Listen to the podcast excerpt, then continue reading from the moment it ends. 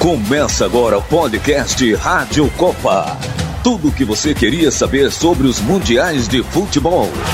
Com o jornalista Evilásio Júnior e o escritor e pesquisador Américo Paim.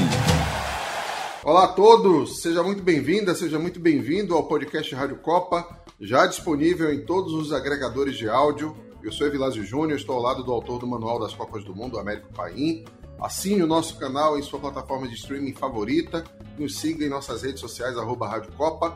Olá, Américo, tudo certo? Vamos falar hoje da Copa de 94 nos Estados Unidos, o Tetra brasileiro. Isso, tudo certo, Vilas. A gente, depois de cinco Copas, finalmente a gente chega a uma que o Brasil ganhou de novo, né? Pois é. Mas que também não foi fácil, né? A gente vai chegar lá só para a realização do evento, mais de 10 anos de negociação para convencer a comunidade internacional de que o país do futebol, da NBA e do beisebol teria condições de promover o maior torneio do chamado soccer para eles. É, eu tenho que dizer que eu estou entre as pessoas que na época torceram o nariz. Eu achava que ia ser um grande fiasco, nem tanto técnico, porque muitos bons jogadores estariam lá, né? Mas eu achava que ia ser realmente um desastre de público, até de, de, organização nem tanto, que eles são bons em organização e mostraram isso com sobras. Mas eu achava que ia ser um fiasco de público e a gente sai do outro lado com um mundial de maior média de público da história das Copas do Mundo. É incrível isso. Exatamente, né? Um mundial que teve simplesmente 68 mil de média nos estádios. Um é. feito impressionante para um local que teve apenas seis anos né, para organizar a Copa do Mundo, a decisão foi em 88, e havia muitas dúvidas sobre motivar a população a aderir ao esporte de baixa popularidade e que, como eu vi no, no documentário oficial da Copa, One Billion Hearts, Todos os Corações do Mundo, tem um depoimento de um americano dizendo que ah, americano não gosta de futebol não porque esporte de baixo score é chato. É, de baixo score e que tem o risco de terminar empatado. Algo que na cultura deles é não existe. Pois não é. funciona desse jeito. Para você ter ideia, às vésperas do Mundial, uma pesquisa do jornal USA Today revelou que apenas 15% da população sabia que o evento ia ser realizado nos Estados Unidos. Apesar de a MLS, que é a liga que foi criada um ano antes, ter sido realmente firmado o compromisso com a FIFA e foi profissionalizado o futebol no país, né? É, de fato, as desconfianças históricas eram muito grandes, né? Por causa do que você já falou, das diferenças entre o futebol americano e o futebol praticado no resto do mundo, né? o chamado futebol americano, que é um jogo com as mãos na nossa cultura. Né? O único período que de fato houve um, um interesse maior, um pequeno boom na história norte-americana com o futebol foi quando Pelé foi convidado a promover entre 1975 e 1979 mais ou menos isso, jogando pelo Cosmos. Cosmos que fechou as portas em 1984. Então, a FIFA não tinha realmente razões para acreditar que a coisa pudesse dar certo, mas o que é que vendeu de fato a Copa do Mundo? Eu acho que a, a imensa capacidade de organização e de fazer dinheiro da cultura norte-americana. E isso é, não ficou a dever, pelo contrário. E foi a Copa de maior sucesso financeiro da história, né? Sim, um modelo bastante diferente, né? um modelo de descentralização em que as cidades e seus comitês organizadores eles praticamente leiloavam os jogos pelas cidades. Então, quem desse o maior valor ficava com o jogo. Por isso que você vê na construção dos grupos o fim daquele monopólio que o cabeça de chave jogava em uma, uma cidade, onde os outros três do grupo gravitavam, né? E ele sempre permanecia lá. Nessa Copa, não. A Copa foi exatamente direcionada para quem pagava melhor. então os jogos foram distribuídos dessa maneira. Então você vê as seleções viajando pelo país, né? Esse foi o segredo da rentabilidade altíssima, dos grandes números, a imensa quantidade de, de promoção que aconteceu. Mesmo que o público norte-americano tenha uma resposta mais fraca, que a gente já sabe, que você já citou, mas o resultado final foi excelente. Agora, sobre o público, há quem diga que não houve fiasco por causa da influência das comunidades italianas da costa leste, mexicanas da Califórnia, portuguesas de Boston e os demais grupos latinos que estão espalhados nos Estados Unidos. Será que é verdade isso, Américo? Ah, eu, eu, não, eu não vou ignorar isso. Claro que sim.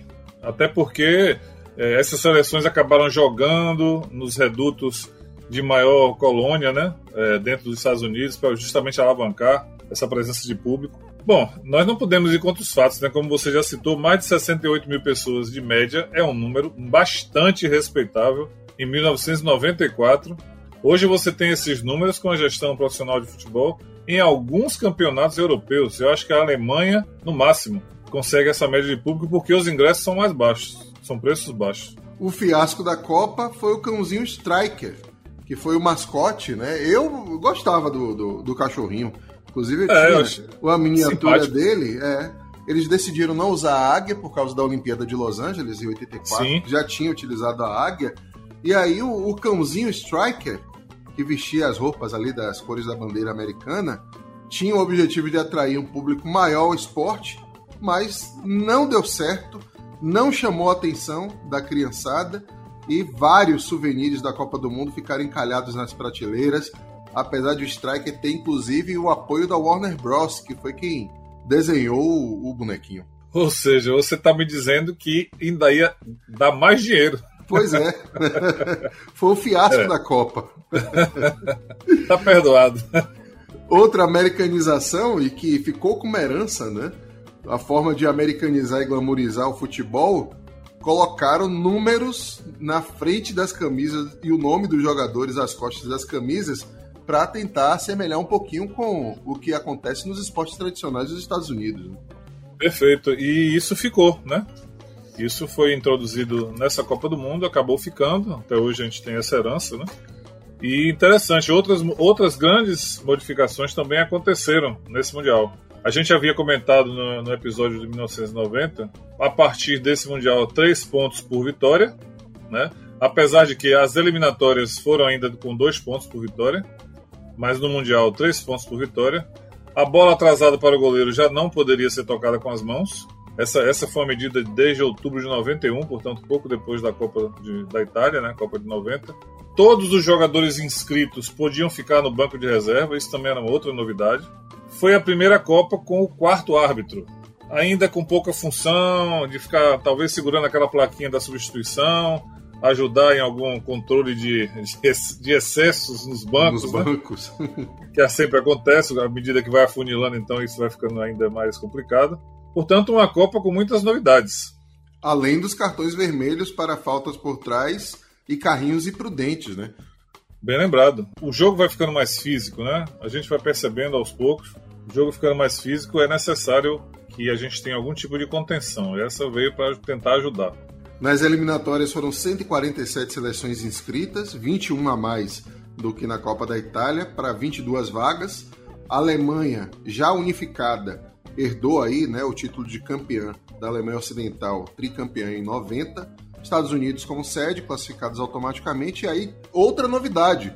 Pela primeira vez, a África com três vagas, né? Marrocos, Nigéria e Camarões, enquanto Américas do Sul, Central e Oceania perderam meia vaga e tem aquele caso da histórica repescagem de Argentina e Austrália, com Maradona convocado às pressas depois do fiasco do Monumental de Nunes com a goleada de 5 a 0 da Colômbia sobre os portenhos América.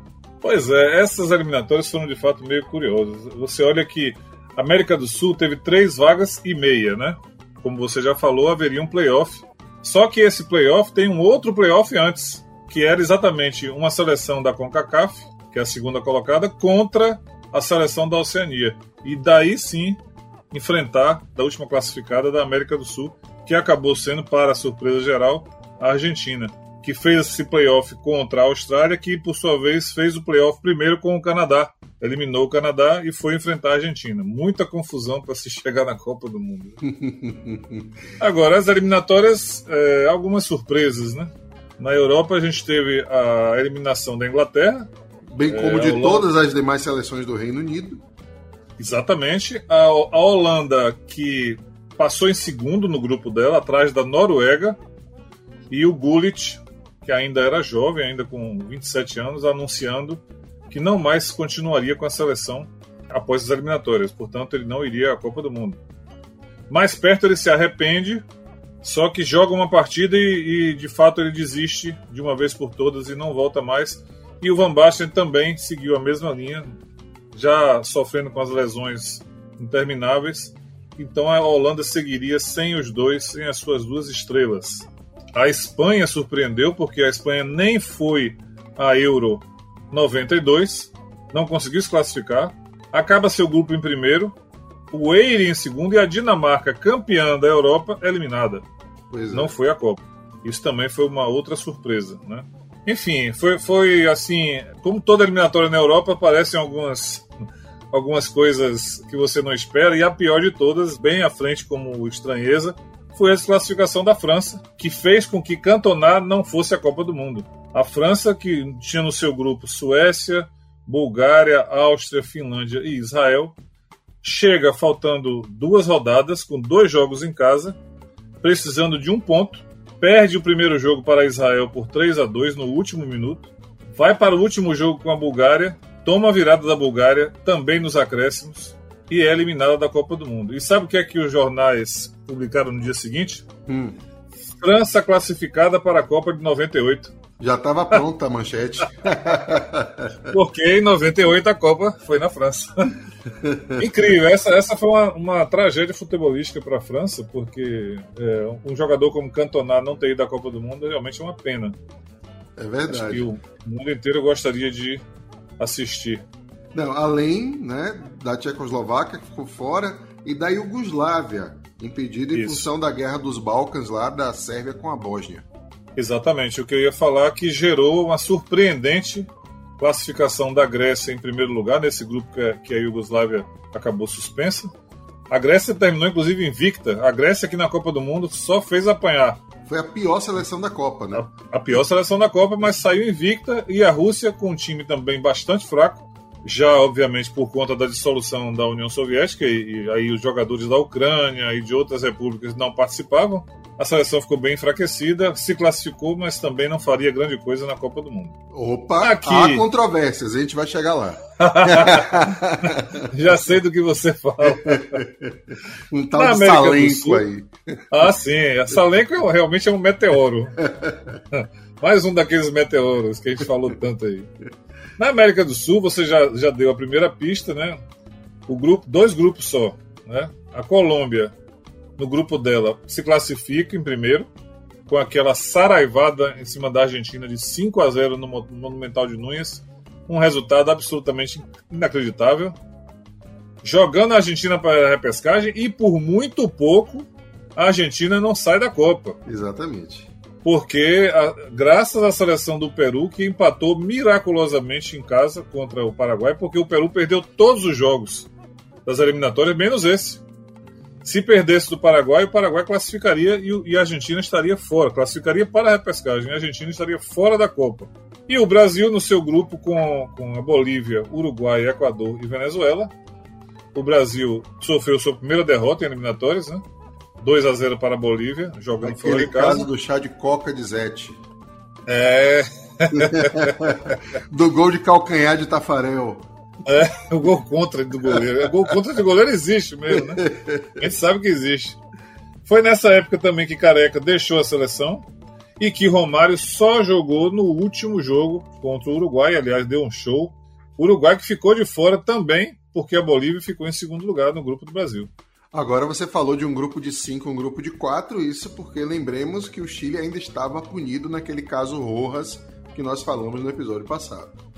Ótima lembrança, exatamente. Um grupo de quatro seleções, um grupo de cinco seleções. O grupo com quatro só classificou o primeiro lugar e o segundo foi para a repescagem, o, o segundo playoff, como eu falei aqui há pouco.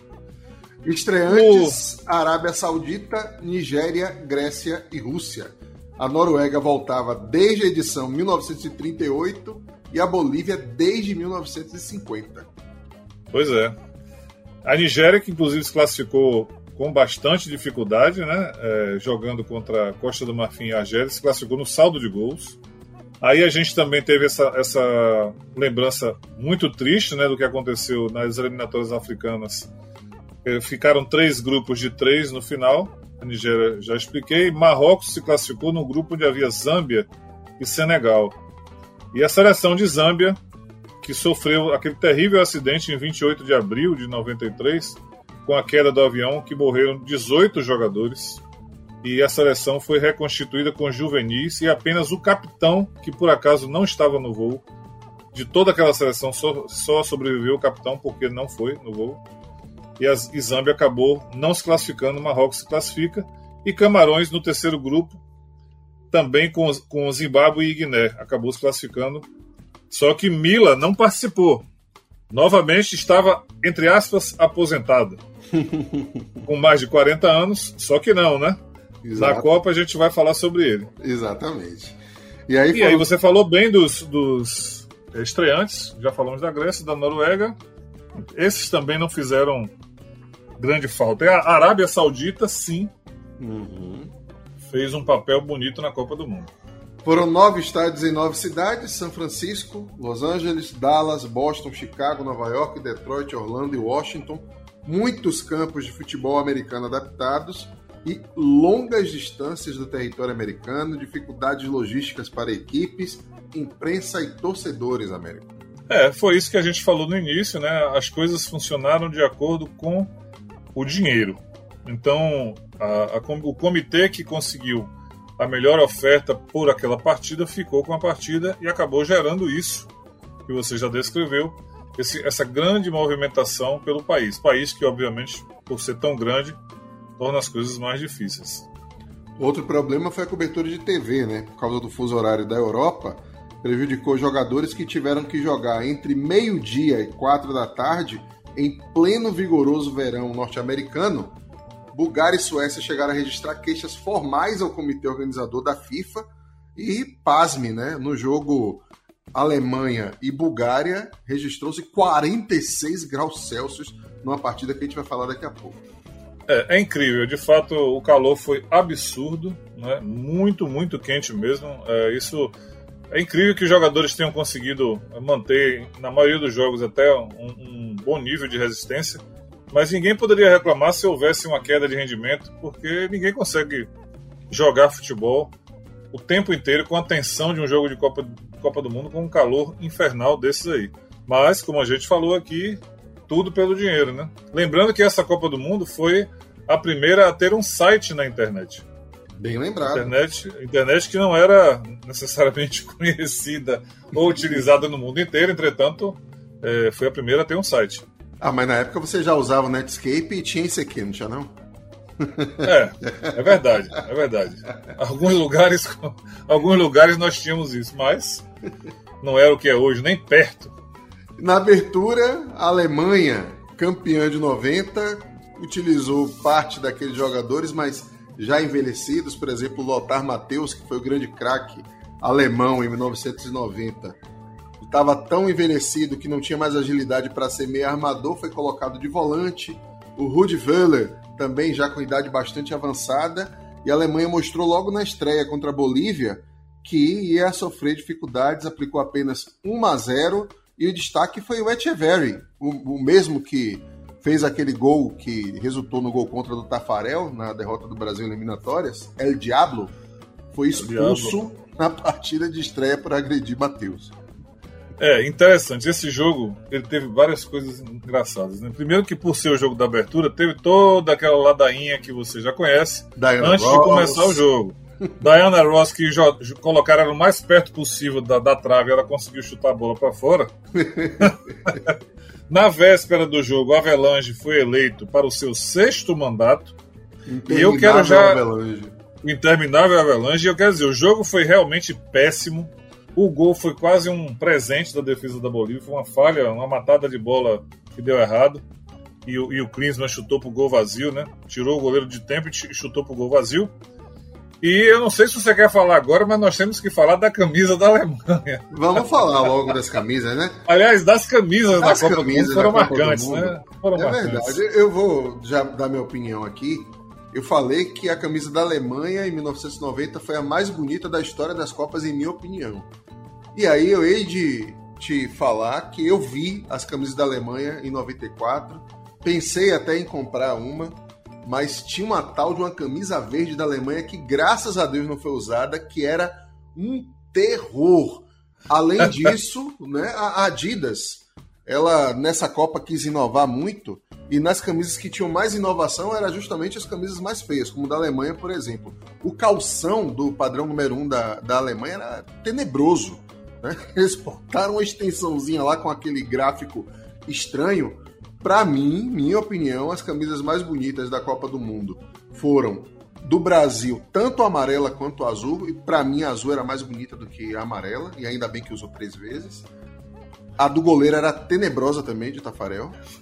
né? a, a, as da Itália, da Diadora, eram muito bonitas, mas também a camisa do Palhuca era horrorosa, a camisa do goleiro. A Adidas, o contrário, as camisas de jogo eram feias e as dos goleiros, para mim, eram bonitas.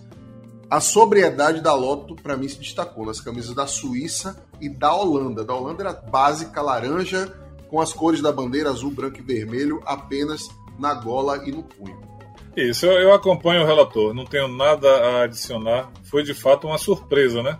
Quando você viu, quando a gente viu aquele, aqueles padrões, aquelas padronagens adotadas na Copa do Mundo, muito feio, muito, uma coisa muito feia. Eu não sei quem foi que criou isso, que modinha foi essa, mas também não durou muito, né? Ainda bem. Mas tá voltando agora, viu? Os uniformes. Você viu o uniforme do Chelsea, campeão da Champions League, para a próxima temporada? É uma coisa não, absurda. O, o Barcelona, o, o Chelsea pela Nike, a Nike também com o Barcelona, eles inovaram de um jeito que o calção agora é metade azul, metade grená. Ah, é, não vai não vai estar tá bonito mesmo não. E a camisa é, é, tosca. É uma diagramação estranha, estão achando bonito e estão retornando aquela moda horrível de 94. É, aquilo foi mesmo desastroso, desastroso. As camisas de goleiro, concordo com você, acho que foram de longe as piores. Não, não, sei de onde veio aquilo, mas enfim, até difícil para quem estava trabalhando, né? Eu tenho uma pergunta pra olhar os nomes, os nomes, os números, enfim. Qual era a pior camisa, a mais feia? Era a, a camisa da Alemanha número 2 ou a camisa de Jorge Campos do México, o goleiro espalhafatoso que achava pouco a camisa já tinha um design feio, ele ainda usava uma camisa três vezes o, o tamanho dele, né? É, eu acho que a Alemanha ganha o prêmio porque você seria obrigado a ver 10 pessoas dentro de campo usando aquela camisa verde. E o campus é uma só. Mas era horrível aquele uniforme do é, era, era impressionante. E ele mudou, né? Ele usou mais de uma. Durante, durante o certame, eu acho que as primeiras três partidas foi com uma, foram com a camisa. E no jogo com a Bulgária, nas oitavas, ele jogou com outra camisa. Não, e aí teve gente na época que dizia, ah, ele inovou. O goleiro joga de mangas compridas, que na época não, não tinha goleiro usando mangas curtas como hoje em dia. E os jogadores de linha jogam com camisa de manga curta. Ele usava camisa 3 quartos. Eu vi é, a entrevista dele que não é verdade, ele usava camisa GG. ele usava é, camisa mas, de linha, né? Mas aparecia GG. como é, mas ficava como três quartos Exato. mesmo, porque era muito grande a camisa para ele, ficava estranhíssimo, né? Não sei se ele queria passar a imagem que ele era maior, não sei. Eu sei que não funcionou, né? Não, não, não funcionou, não funcionou. Esse grupo, é, esse jogo, quando você falou do Echeverri, faltou comentar uma coisa que eu acho importante, que é o seguinte: ele entrou aos 34 do segundo tempo é. e saiu aos 37 expulso. Três minutos em campo. Três minutos em campo, isso é um recorde. De fato, alguém que veio do banco e durou tão pouco, ninguém, só ele. Mas foi o grande destaque de um jogo horroroso de abertura. Um jogo horroroso, um jogo horroroso. Você está ouvindo o podcast Rádio Copa. Mas vamos então aos grupos normais. No grupo A, Romênia se classificou em primeiro, Suíça, surpresa, foi a segunda, Estados Unidos terceiro, a Colômbia, favorita de Pelé, foi apenas a quarta colocada do grupo, não passou a segunda fase. Um grupo que teve estreia em 18 de junho com Estados Unidos 1, Suíça 1, Colômbia perdeu na estreia da Romênia por 3 a 1. A Romênia depois, que parecia badalada, tomou 4 da Suíça, 4 a 1. E Estados Unidos ganhou da Colômbia por 2 a 1 no jogo que a gente vai comentar daqui a pouquinho. A tragédia do Escobar, que fez o gol contra. Isso. Na última rodada, Estados Unidos 0, Romênia 1, Suíça 0, Colômbia 2. Não adiantou nada para o time sul-americano que entrou badalado na Copa. Pois é, é um, realmente foi uma grande surpresa. Eu tenho algumas coisas a comentar sobre esses jogos. Os Estados Unidos com Suíça, por exemplo, já a gente já esperava que dificilmente os Estados Unidos conseguiriam ganhar. Até empate foi, foi, ficou de bom tamanho, né? Foi o primeiro jogo com o estádio 100% coberto. Isso foi uma coisa no, no, nova em Copas do Mundo, né? Como a gente já falou, que eles tinham essa, essas práticas dos, dos outros esportes, né? Nada, nada a ver com o soccer, que o beisebol e o futebol americano, enfim. Esse jogo foi em estádio coberto. A camisa dos Estados Unidos, a gente esqueceu de falar. Ah, é. Essa camisa que os Estados Unidos jogou a primeira fase, os três, as três partidas, ela é menos ruim do que a, a, camisa que eles usaram contra o Brasil. Não, e, e, com a padronagem que eles usaram contra o Brasil, né? Porque talvez se usasse um calção azul ali até amenizasse, né? Mas aquela camisa já era espalhafatosa, aquela azul meio jeans, que cor era aquela? Com as estrelas gigantescas brancas. É, o calção estranho. vermelho um meião preto. E aí, contra o Brasil, acharam um pouco, botaram um listrado meio ondulado, vermelho é, e. Um, um, um listrado parecendo marca de pneu. É, com, com calção vermelho e meio preto. Nossa, que. Foi realmente é. um é, candidato aí, viu, para ser um dos piores também é. dessa Copa. Depois a gente vai amadurecendo ao longo da conversa. O jogo em, si foi um jogo até equilibrado. O, é, o 1 a 1 acabou sendo mais ou menos justo. O gol da Suíça teve a colaboração do Meola, velho Meola, que a gente já conhecia da Copa da Itália, né? Isso. E que aprontou das suas nesse Mundial. E, mas o gol dos Estados Unidos foi um golaço de falta do Inalda. É, está aí na, na categoria dos mais bonitos gols de falta da história das Copas, tranquilamente, muito bem cobrada. O jogo Romênia e Colômbia já houve realmente surpresa, né? Apareceu o Raj para o mundo, né? A gente já tinha visto o Raj na Copa de 90, mas a Romênia não avançou, né? Não fez grande coisa. Então, nessa Copa, não, essa foi a Copa dele. Pintou e bordou, fez um gol, duas assistências. O a Colômbia apareceu bem também. É o que é o centroavante matador, né? Isso. A Colômbia, apesar de tudo, teve suas chances, especialmente no primeiro tempo. Talvez tivesse aproveitado, o resultado do jogo fosse um pouco diferente, mas não, não dá para dizer que não foi justo, que a Romênia foi bastante cirúrgica e, e, é um time técnico, né? Bons jogadores e o Raj jogando muita bola.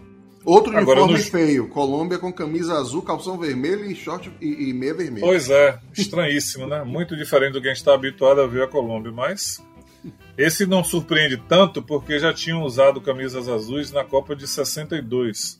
Mas enfim, já não tinha usado vermelho. Combinação tosca, né? De calção vermelho. Não, essa combinação foi pior. Essa foi pior.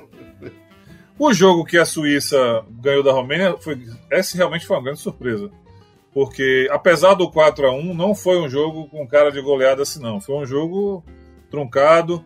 A Romênia também teve suas chances, mas os suíços foram melhores e acabaram aproveitando, inclusive, as falhas da defesa da Romênia e ganharam o jogo por 4 a 1 E a grande surpresa do grupo Estados Unidos 2, Colômbia 1. Esse sim um jogo que tinha tudo para ser o contrário. Eu não sei se você conhece essa história, mas havia um jogador colombiano chamado Gabriel Gomes. Sim. Que ao perder, ao, quando a Colômbia perdeu o jogo para a Romênia, é, ele foi um dos mais criticados. E ele, rece ele recebe notícias de que a família dele estava sendo ameaçada lá na Colômbia. E ele acabou não jogando a partida contra os Estados Unidos. Pediu para não jogar, porque se ele entrasse em campo, a família sofreria consequências. Essa história eu não consegui apurar em mais de uma fonte, não tenho certeza da veracidade.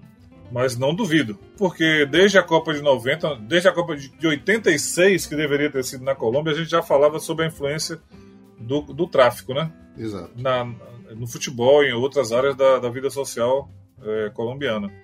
Outra coisa engraçada desse jogo foi que o juiz teve que trocar de camisa. O Fábio Baldas. Italiano. É, o italiano Fábio Baldas. Ele começa o jogo com uma camisa que ele viu que estava muito parecida com a camisa norte-americana. Da seleção norte-americana. Qualquer aí coisa troca... parecia com aquela camisa, né? Porque ela não trocou de nada. aí ele, ele coloca uma camisa com um rosa bem, bem forte.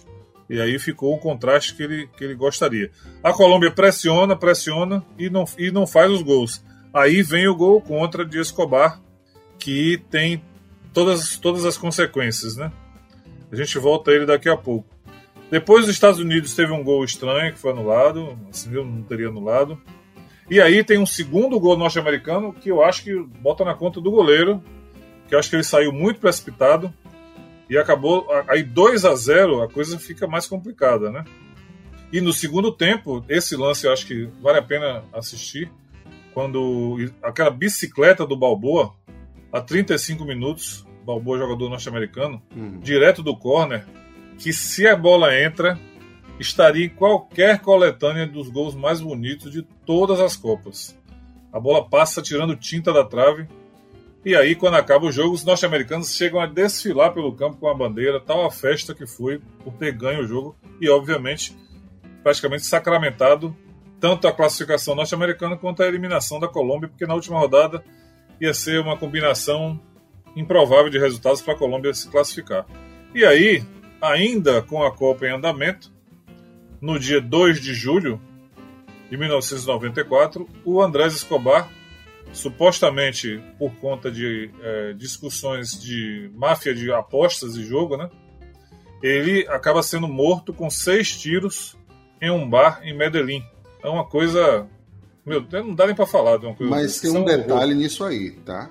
Ele era jogador do Atlético Nacional, era de Medellín, né, da Colômbia, e justamente o Pablo Escobar, que ainda tinha, detinha lá né, o, o, o cartel, o grupo dele detinha lá, o cartel de Medellín, era quem controlava o time do Atlético Nacional. Né? Então, por isso que recaem as suspeitas sobre o, o, cartel de Medellín quanto a esse crime, mas que é uma coisa que até hoje não é muito esclarecida. Né?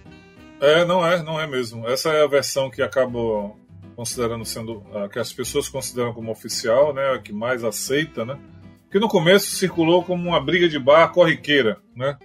Algo como um desentendimento por conta da Copa do Mundo, uma discussão que acabou em tragédia, mas no fim das contas a gente sabe que o tráfico estava envolvido e também não, não descartaram o envolvimento dessas máfias de resultados, máfias de jogos, de apostas sobre jogos. Né? O fato é que ainda durante a Copa do Mundo o cara é assassinado em seu próprio país. Né? Para quem esperava a Colômbia campeã e tem uma tragédia como essa, é uma mudança triste. Uma Enfim. dúvida, você era igual a Pelé? Você colocava a Colômbia na bolsa de apostas como favorita? Antes da ah, Copa não, do Mundo? Não. não, favorito ao título não, mas eu não vou, não vou negar que fiquei muito surpreso com a eliminação. Porque se você olha no papel um grupo como esse, não tem por que acreditar que a Colômbia não vai se classificar. Ainda mais depois do 5 a 0 na Argentina, lá em Buenos Aires. É. Né? Não, e o próprio futebol. A gente, a gente conhecia os jogadores, né? Asprila, Valência, Valderrama, Valência, Rincon grandes jogadores né, que fizeram bonito por onde passaram, mas o time simplesmente não, não acertou. Uh, jogou contra a Suíça na última rodada, deu 2 a 0 jogou até bem, é, dominou o jogo, mas foi tarde, né? Acordou tarde, acabou de favorito a título, sai como lanterna do grupo, né? Um grupo aparentemente fácil antes de rolar a bola. Né? É, eu acho que sim. O Romênia, por exemplo, ganhou dos Estados Unidos sem fazer muita força. Os Estados Unidos, é, o goleiro não foi bem no jogo com a Romênia, o Meola 1 a 0 foi suficiente. A Romênia sai no final em primeiro, o que sela o destino do que vem pela frente nas oitavas, que a gente vai falar daqui a pouco. A Suíça ficou em segundo, os Estados Unidos em terceiro e a Colômbia volta para casa. O grupo B foi o grupo do Brasil. Né? O Brasil, criticado durante a fase de preparação, entrou na Copa do Mundo como um dos favoritos. Era a equipe chamada do Erro Zero, esquema conservador, base de 90 mantida com Tafarel, Jorginho, Dunga, mas o futebol muito pouco atraente, né? Teve a dificuldade que você já falou das eliminatórias, mas ainda havia também uma relação meio estranha entre Carlos Alberto Parreira, que era o técnico, e Romário, que era o grande astro, tanto que ele só foi convocado para a seleção para o último jogo contra o Uruguai. E aí, diante dessas incertezas, o Brasil estreia contra a Rússia, dando 2 a 0 gols de Romário e Raí de pênalti. Nesse mesmo grupo, Camarões e Suécia empataram em 2 a 2 Segunda rodada, Brasil 3 a 0 com mais gol de Romário, além de Márcio Santos e Bebeto, em cima do Camarões. A Suécia bate a Rússia por 3 a 1 E na última rodada, a Rússia, já eliminada, mete 6 a 1 em Camarões, enquanto o Brasil e Suécia ficaram no 1 a 1 com detalhe, né? Brasil jogando naquele estádio de Michigan, com gramado sintético, dimensões mais curtas e também estádio coberto, né? Então, além da viagem ter sido longa, né, do Brasil que estava jogando em São Francisco ter que ir para o lado do outro lado do país, tem todo um, um cenário aí que talvez justifique esse empate do Brasil com a Suécia, mas foi um grupo razoavelmente tranquilo para a seleção de Parreira, né? Eu considero que sim. Tem um movimento que é atribuído à Parreira.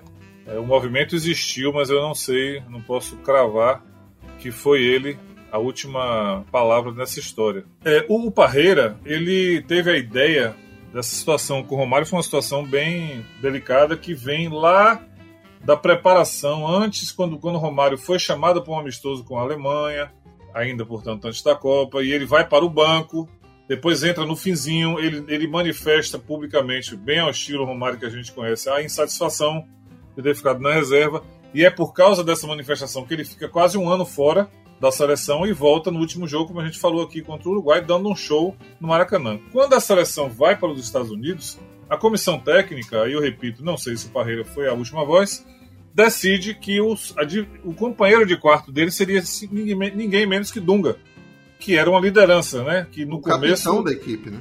É, é, pois é. Então, que na verdade acho que quando ele começou ele ainda não era o capitão, né? Que era Raí. Depois passou a ser ele. E ele, independentemente de ser capitão ou não, a liderança dele era indiscutível. E era um cara que se apostava que ele traria é, mais tranquilidade para Romário. E foi de fato aconteceu isso. Né? Pelas, pelos relatos que a gente ouve do próprio Romário, de que temperamento do Dunga, influência positiva, liderança contribuíram para acalmar o temperamento do Romário que a gente já bem conhece. Né? E o Dunga passando a ser o capitão com a, com a saída do Raí, aí ficou ainda mais fácil esse entrosamento. Eu quero chamar a atenção que o Brasil, quando estreia, né, ele não sofre nada contra a Rússia, e já, já falamos que foi um time fraco das eliminatórias europeias. O Brasil perdeu vários gols, e eu quero dizer apenas uma coisa: a importância e o peso de Bebeto e Romário nessa, nessa campanha. Então, 2 a 0 na Rússia você teve o, o Bebeto bate escanteio, o Romário faz o primeiro gol. Já tem aí os dois envolvidos. E o Romário sofre o pênalti que Raí bate para fazer o segundo gol. Exatamente. Vá colocando na sua conta aí para você ver. Suécia e Camarões fazem um jogo equilibrado. O 2 a 2 acabou sendo justo, né? Apesar de que o primeiro gol da partida foi um impedimento, mas enfim. E o Camarões ainda não teve Mila, o Roger Mila em campo. Quando o Brasil vence Camarões por 3 a 0 o primeiro gol de Romário, o segundo gol não tem participação de Bebeto e Romário, foi um, cruzamento para Márcio Santos, né? E o terceiro gol já foi jogada de Romário, a bola espirra e Bebeto faz o gol. Então tudo passando por eles, né? Muitos gols perdidos, novamente o Brasil não foi ameaçado. Aí o Roger Mila entra em campo e já quebra uma marca, né? Com 42 anos, mais de 42 anos ele entra em campo. E também nesse mesmo jogo, o Song, o Rigobert Song, ele, ele um jogador que tinha menos de 18 anos, ganhou a, a, o prêmio de ser o, o, expulso mais jovem da história das Copas. e ele faz parte de outra estatística que não é nada boa. Na Copa seguinte ele foi expulso de novo. E ele, junto com o famoso Zidane, é um, um, um dos poucos que foram expulsos em dois jogos, em duas Copas do Mundo, né? Bela marca. Isso. É péssimo, né? Mas enfim. Aí quando a Suécia vence a Rússia, né? Aqui eu quero fazer um comentário também para ver qual é a sua opinião. Para mim, uma das camisas também mais bonitas, a camisa Sim. da Rússia. E como você sabe que a gente já conversou, eu faço com é, coleção de camisas da Copa do Mundo. E a essa camisa da Rússia é branca. A branca, essa que eles entraram em campo, é uma das mais bonitas. Eles jogaram de azul contra o Brasil. Contra só. o Brasil, e, e, era bem feio, com, com é, também um diagrama estranho nas mangas. A branca era bonita. A branca era bonita e é bem difícil de achar essa camisa, bem difícil. Enfim, houve uma coisa também curiosa: o jogador Gorlukovic ganhou um cartão amarelo a 58 segundos de jogo, também uma marca, recorde. E o Brolin, ao marcar de pênalti, o gol de empate da Suécia, é o centésimo gol de pênalti da história das Copas. E o Darlin sofreu um segundo cartão nesse jogo, foi importante porque ele não foi, portanto, para o jogo com o Brasil. Aí tem que mudar o esquema, enfim. Uhum. Aí vamos para Rússia e Camarões, que você falou lá no começo, um jogo que não era para ter nada, mas teve tudo. Exatamente. Dois recordes em campo.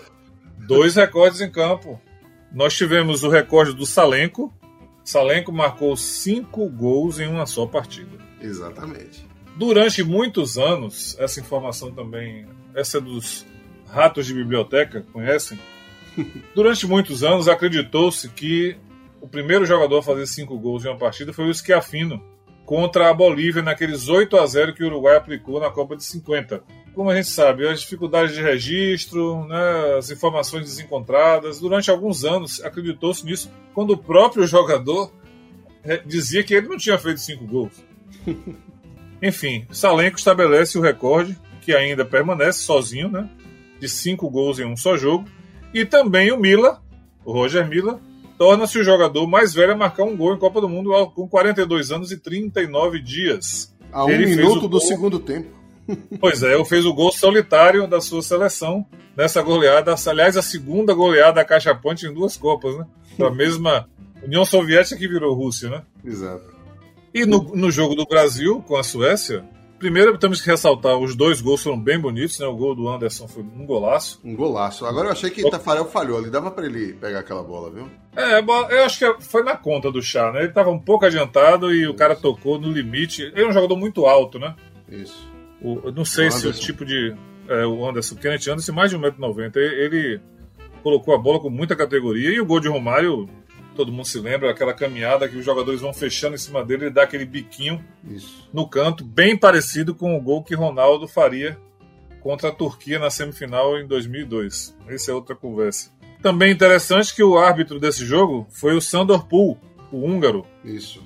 Que acabaria apitando a final, ou seja, os dois empates do Brasil na Copa do Mundo foram com o mesmo juiz. Então o jogo, no fim das contas, acabou com um resultado considerado justo e o Brasil completou seu sexto jogo de Copa do Mundo contra a Suécia. Ainda teria mais um. Pelo grupo C, a Alemanha, atual campeã, detentora do título, teve Espanha, Coreia do Sul e Bolívia ao lado, né? Um grupo que pareceria que não teria grandes surpresas, só que foi um festival de empate, né? Nesse grupo. A Alemanha que estreou mal contra a Bolívia, a gente já falou do jogo da estreia, mas ainda tivemos a surpresa negativa de Espanha 2, Coreia do Sul 2. Alemanha empatou também com a Espanha 1 a 1. Coreia ficou no 0 a 0 com a Bolívia e as coisas só foram decididas realmente na última rodada com Bolívia 1, Espanha 3, Alemanha 3, Coreia do Sul 2, depois de parecer que ia ser uma goleada. É, esse, esse grupo teve muitas coisas interessantes. Já falamos da abertura. Tostão era comentarista pela ESPN. Quando a Espanha vencia o jogo contra a Coreia, até os, aos 38, 39 do segundo tempo, o Tostão fala a seguinte frase, que depois ele cita que ele nunca mais falou isso na vida depois desse. O jogo estava 2 a 0 é a Espanha contra a Coreia do Sul, né? Quem é que vai dizer que vai empatar? E ele falou: é, o jogo está liquidado, o assunto encerrado e tal, e a Coreia faz dois gols em cinco minutos e empata o jogo. Ele disse que ele nunca se arrependeu tanto na vida que ele não faz mais um comentário dessa natureza de jeito nenhum, quanto mais em Copa do Mundo. O gol no jogo Espanha e Alemanha teve uma coisa também curiosa. É, foi um jogo razoável, não foi maravilhoso, até a Espanha, tanto um como o outro podiam ter vencido, né? A Espanha ou a Alemanha. Mas a curiosidade que eu chamo sua atenção é o seguinte: o gol que a Alemanha fez foi dado na súmula a Klinsmann. Isso. A bola está dentro do gol quase um metro quando o Klinsmann toca na bola. E não é, é muito fácil de ver isso. Acho que o Bandeirinha, minimamente bem colocado, teria chamado a atenção do árbitro, mas foi para a súmula como um gol de Klinsmann. E isso é, é importante porque Klinsmann é um daqueles poucos jogadores que fizeram 10 gols. Bolívia e Coreia do Sul só teve de utilidade para a história das Copas do Mundo o primeiro ponto da Bolívia, primeiro e único até hoje, ponto da Bolívia em sua história, porque foi um jogo que você pode colocar nas, nas faculdades para jogadores para dizer assim, como você pode ser incompetente em uma partida de futebol. Porque, a, apesar de muitas pessoas acharem, o jogo foi um jogo aberto, com muitas chances de um lado e do outro, mas a incompetência foi impressionante. E não conseguiram fazer gols. O jogo Espanha e Bolívia, eu destaco duas coisas. Primeiro, o único gol da Bolívia em Copas. Do Sanches. É, gol do Sanches. E quem fez o primeiro gol? da Pepe Espanha, Guardiola. pênalti. Pepe Guardiola cobrando pênalti. Né? Isso então fica para a história. Você falou de, das temperaturas altas. Alemanha e Coreia do Sul foi um, um desses jogos com temperatura bastante elevada. O primeiro tempo a Alemanha mandou no jogo, fez 3 a 0 com a grande colaboração do goleiro, né? O goleiro, inclusive, que foi sacado no intervalo. porque ele falhou feio mesmo, em dois gols falhou muito feio. Mas no segundo tempo, a Alemanha cansou, né, e até tirou o pé por causa do calor, e a Coreia fez dois e poderia ter feito mais. Então a surpresa poderia ter sido ainda maior. No fim das contas ficou ruim para a Coreia, que acabou não se classificando, e a Alemanha e a Espanha, pela ordem, seguiram para a fase seguinte. No grupo D, outra surpresa, né? Nigéria, Bulgária, Argentina e Grécia se enfrentaram. A Argentina começou começando com 4 a 0 diante da Grécia. Não, o grupo vai ser moleza para a Argentina. Maradona fez gol, Batistuta fez hat-trick. Nigéria 3 a 0 na Bulgária. Nigéria é outra camisa para mim horrorosa. Bem marcante essa camisa, realmente. É. A Argentina depois bateu a Nigéria por 2 a 1 e a Bulgária meteu 4 a 0 na Grécia. Na última rodada virou tudo. A Nigéria confirmou a primeira colocação do grupo, dando 2 a 0 na coitada da Grécia, a 24 de 24 seleções no Mundial. E aí a Bulgária, amigo, meteu 2 a 0 na Argentina, mas teve um capítulo no jogo contra a Nigéria, que foi a suspensão por doping do Maradona.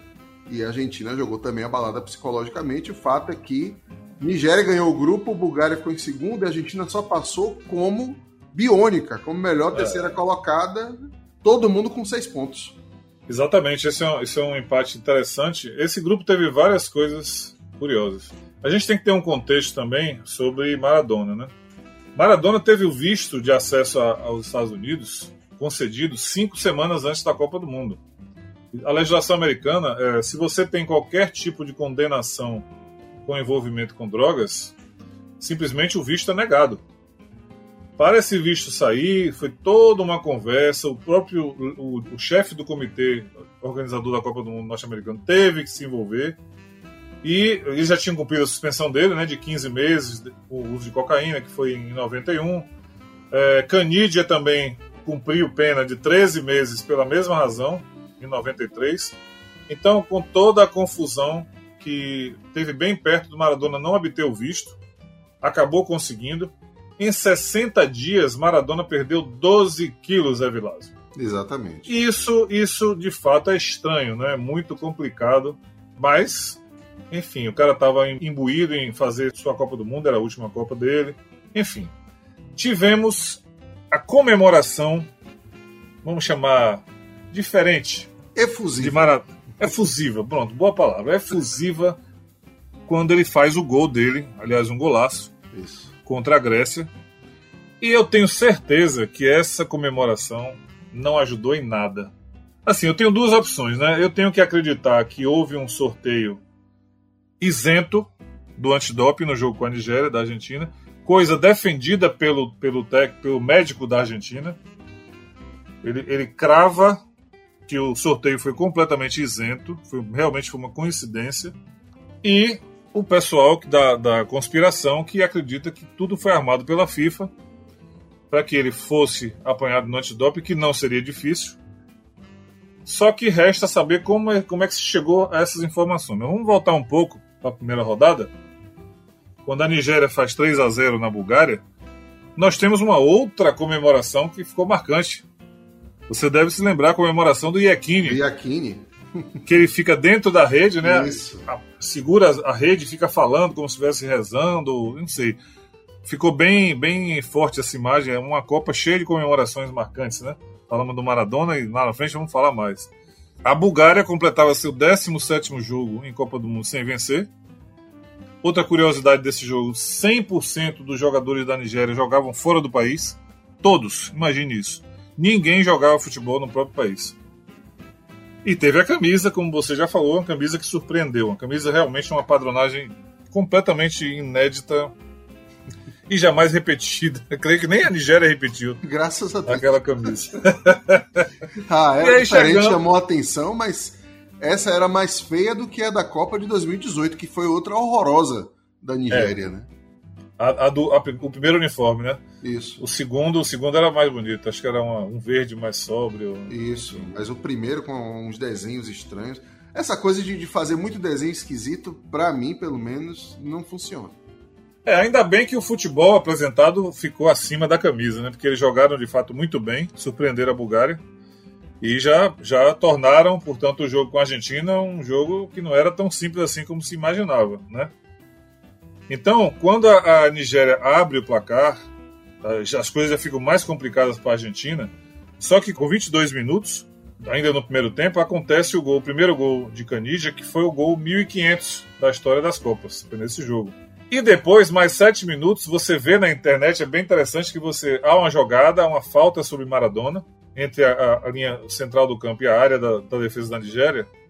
E aí você vê Canija gritando Diego, Diego, pedindo a bola para ele, porque ele está quase dentro da área, sem marcação. Em diagonal. E aí Maradona finalmente ouve os apelos e passa a bola para ele, na bola parada. E aí quando o zagueiro chega, já não dá mais tempo, ele ainda gira o corpo e bate com estilo por cima do goleiro 2 a 1 vira o jogo ainda no primeiro tempo, que foi bem importante, porque o jogo não foi fácil. Isso. E aí no final aparece o que nós já comentamos, o, o sorteio indicou o Maradona para o antidoping. Aí várias teorias, né? por exemplo, ah, nunca vi uma enfermeira entrar em campo para sair com o jogador, isso já estava armado, etc. Inclusive, a clássica, de... né? Que ele sai de mãos dadas, sai com, de mãos dadas com a moça lá a moça que tinha o nome Sue Carpenter e que a FIFA divulgou que o nome dela era Ingrid Maria. E que eu entendi que isso aí, eu li nos outros lugares também, que foi para preservar a identidade dela, que ela se ofereceu para ir avisar porque havia um, uma questão logística. Quando você descia as escadas em direção aos vestiários, os vestiários ficavam para um lado e a sala de exames para o lado oposto. E o jogador, quando vai para o antidoping, ele não, ele não pode ir para o vestiário de jeito nenhum. Ele tem que ir direto do campo para a sala de coleta de, de urina. Então, ele foi acompanhado para que ele soubesse para onde ia. Essa foi a argumentação. Outra curiosidade, que supostamente ela não era enfermeira, ela era apenas uma funcionária do grupo de, de saúde da, da, de cada partida, né? tem, tem, esse grupo, e ele, ela era participante do grupo, e ela, o ex-marido dela era argentino. E aí disseram, ela falava um pouco espanhol, enfim. E ela foi sorteada, escolhida, né, para ir acompanhar o Maradona até a sala de coleta do exame. Maradona, na verdade, ele usou um coquetel de substâncias. Exato, foram para acelerar três, né, no exame antidoping. É, e aí argumentaram essa história de que ele teria usado um, um remédio chamado Rapid Fast, que nos Estados Unidos era o Rapid Fuel, de combustível, né, fuel e aí é, foi esse remédio que causou os médicos, o, o chefe do comitê é, antidoping descartou rapidamente disse, olha, a quantidade de substâncias e no volume encontrado jamais poderia ser causado por uma por um remédio só. É um coquetel de fato que ele já estava usando, que ele vinha perdendo peso, como a gente viu aqui, muito rápido. Uhum. A FIFA aplica uma suspensão provisória para ele, que na verdade já garantia que ele não jogava mais a Copa do Mundo e ganhou mais 15 meses, de novo, 15 meses de suspensão, no dia 25 de agosto de 94, quando o comitê disciplinar, o comitê da FIFA se reúne já depois da Copa e decide pela suspensão por 15 meses do astro argentino que assistiu a última rodada do grupo da arquibancada e bem como o jogo de oitavas, né? Nesse jogo, né, do, da Argentina contra a Bulgária, o time entrou abalado em campo e Risto Stoichkov não tinha nada a ver com isso. Exatamente. Esse jogo também marca porque foi o jogo 500 da história das Copas. A final de 2018 foi o jogo 900. Então faltam 100 jogos para completar mil. O Maradona assiste o jogo da arquibancada, né? A Argentina acaba em terceiro lugar, em terceiro lugar, como você falou, sem equilíbrio para a partida. Curiosamente, o outro jogo, Nigéria e Grécia, teve uma coisa que mudou a história. O segundo gol, marcado pela Nigéria. Do Amokashi, aos 90 minutos. Exato, no finzinho do jogo, ele foi o gol que colocou a Itália e não o México no caminho da Nigéria. Se não fizesse esse gol, a Nigéria jogaria com o México. Supostamente um jogo é, menos complicado para o estilo dos nigerianos, né? Mas acabou sendo a Itália, a história que a gente conta daqui a pouco. E assim acabou o grupo D. No grupo E era o grupo da Itália, né? A Itália, grande favorita em um grupo com México, Irlanda e Noruega. Coisa fácil. Itália né? Vinha daquela belíssima geração de 1990, com Baggio como melhor do mundo, segundo a FIFA. E Isso. o grupo seria moleza. Só que a Itália estreia logo tomando 1 a 0 da Irlanda. Começam as confusões. Arrigo Sacchi, que era o técnico italiano, não vinha do futebol, era um teórico. Ele não era um cara que tinha sido atleta, nada disso. Tinha ideias bastante revolucionárias contra a tradição italiana. A Noruega ganhou do México de 1 a 0. Depois, na segunda rodada, a Itália sofreu, mas ganhou da Noruega com gol de cabeça de Dino Baggio. E aí tem né, o, o, detalhe da substituição do, do Roberto Baggio, inclusive. Ele não se bicava muito com o Arrigo Sacchi no início, os dois. Eu recomendo até que as pessoas assistam, já está na Netflix, o filme O Divino Baggio, que para mim peca por não contar a história dele enquanto atleta na Série A, pula muito, vai direto para a Copa de 94, não fala dele na Copa de 90, na Copa de 98. Enfim, mas mostra muito dos bastidores ali da tensão entre Arrigo Sacchi e o elenco da Itália, sobretudo do Roberto Baggio. O México ganhou da Irlanda por 2 a 1 e aí começou, né, uma febre mexicana nos Estados Unidos. A Irlanda na última rodada empatou em 0 a 0 com a Noruega e a Itália ficou apenas no 1 a 1 com o México. Resultado: o México ganhou o grupo com 4 pontos, a Irlanda ficou em segundo com 4 pontos, a Itália em terceiro com 4 pontos e a Noruega em quarto com 4 pontos. A coisa foi decidida no saldo de gol, né, que era zero para todo mundo, foi para o gol pro e no final das contas, a Itália conseguiu a vaga de biônico nas oitavas de final, sendo a quarta dos quatro terceiros colocados que passaram para a próxima fase. Pois é, isso aí é, mostra a Itália sendo a Itália, né? A, a, fase de grupo da Itália sempre é um drama digno de histórias, de filmes. Né? Eu recomendo de, também assistir é, ao documentário, né? Ao, ao, filme, não, documentário não, né? É um filme, é, é, é um filme, não é uma ficção. E de fato senti falta disso, senti falta da, da abordagem da, da ótima Copa de 90, né? até da, da, um pouco da recuperação dele na Copa de 98, que ele, não foi uma Copa que ele foi mal, claro, não teve o brilho das outras, mas é, não comprometeu. E de fato, toda a história dele na Série A. Exatamente, na praticamente não, não passa, se fala. Né? É, fala é, nem ele, aparece. Ele saindo do Vicenza, indo para Fiorentina e depois seleção. Nem aparece é. ele como grande astro da Juventus, campeã da, da Copa da UEFA e tudo. É, o foco é muito em cima das relações familiares, enfim. Mas vale a pena assistir porque o Baggio merece, de fato, um, qualquer é, elogio que ele é um, foi um grande jogador. O que podemos falar desse grupo, de curiosidade, é essa vitória do Eire sobre a Itália. Foi a primeira vitória do Eire sobre a Itália, nunca tinha vencido. O gol e, foi uma falha do Baresi, né, do grande Baresi, ele, ele acaba colocando a bola na, no pé do jogador. É, teve um atraso nesse início de jogo para troca de camisas. Exato. Incrível. A Itália ia jogar com a camisa azul, né? E a Irlanda aí, de verde. A, o contraste aí a Irlanda, não ficava não deu. televisão. Isso, aí troca de novo, enfim, atrasou por quase 20 minutos. E aí a Itália estreia uma combinação de uniforme que hoje é tradicional já, de segundo uniforme da Itália, mas que foi a primeira vez nas Copas. Camisa branca com calção azul e meio branco. É. Até fica bonito, né? Mas é, de fato é inusitado. Depois nós podemos citar também a de importante a expulsão do, Paiu, do Paliuca no primeiro no, no jogo contra a Noruega porque ele foi o primeiro goleiro expulso em Copas do Mundo. Exatamente. E aí o saque tira o Roberto Baggio e o Roberto Baggio fala umas coisas que não deveria. Né? Mas para mim o mais interessante nesse jogo, duas coisas interessantes. Primeiro, a Itália fica com um a menos, né? No, no início do jogo, né? Não, não, foi, foi logo no começo. Isso. Foi com 21 minutos. e já é da nova regra, né? Porque ele era o último homem, ele barra o, ele... o Ekdal e, e, é expulso. E é expulso.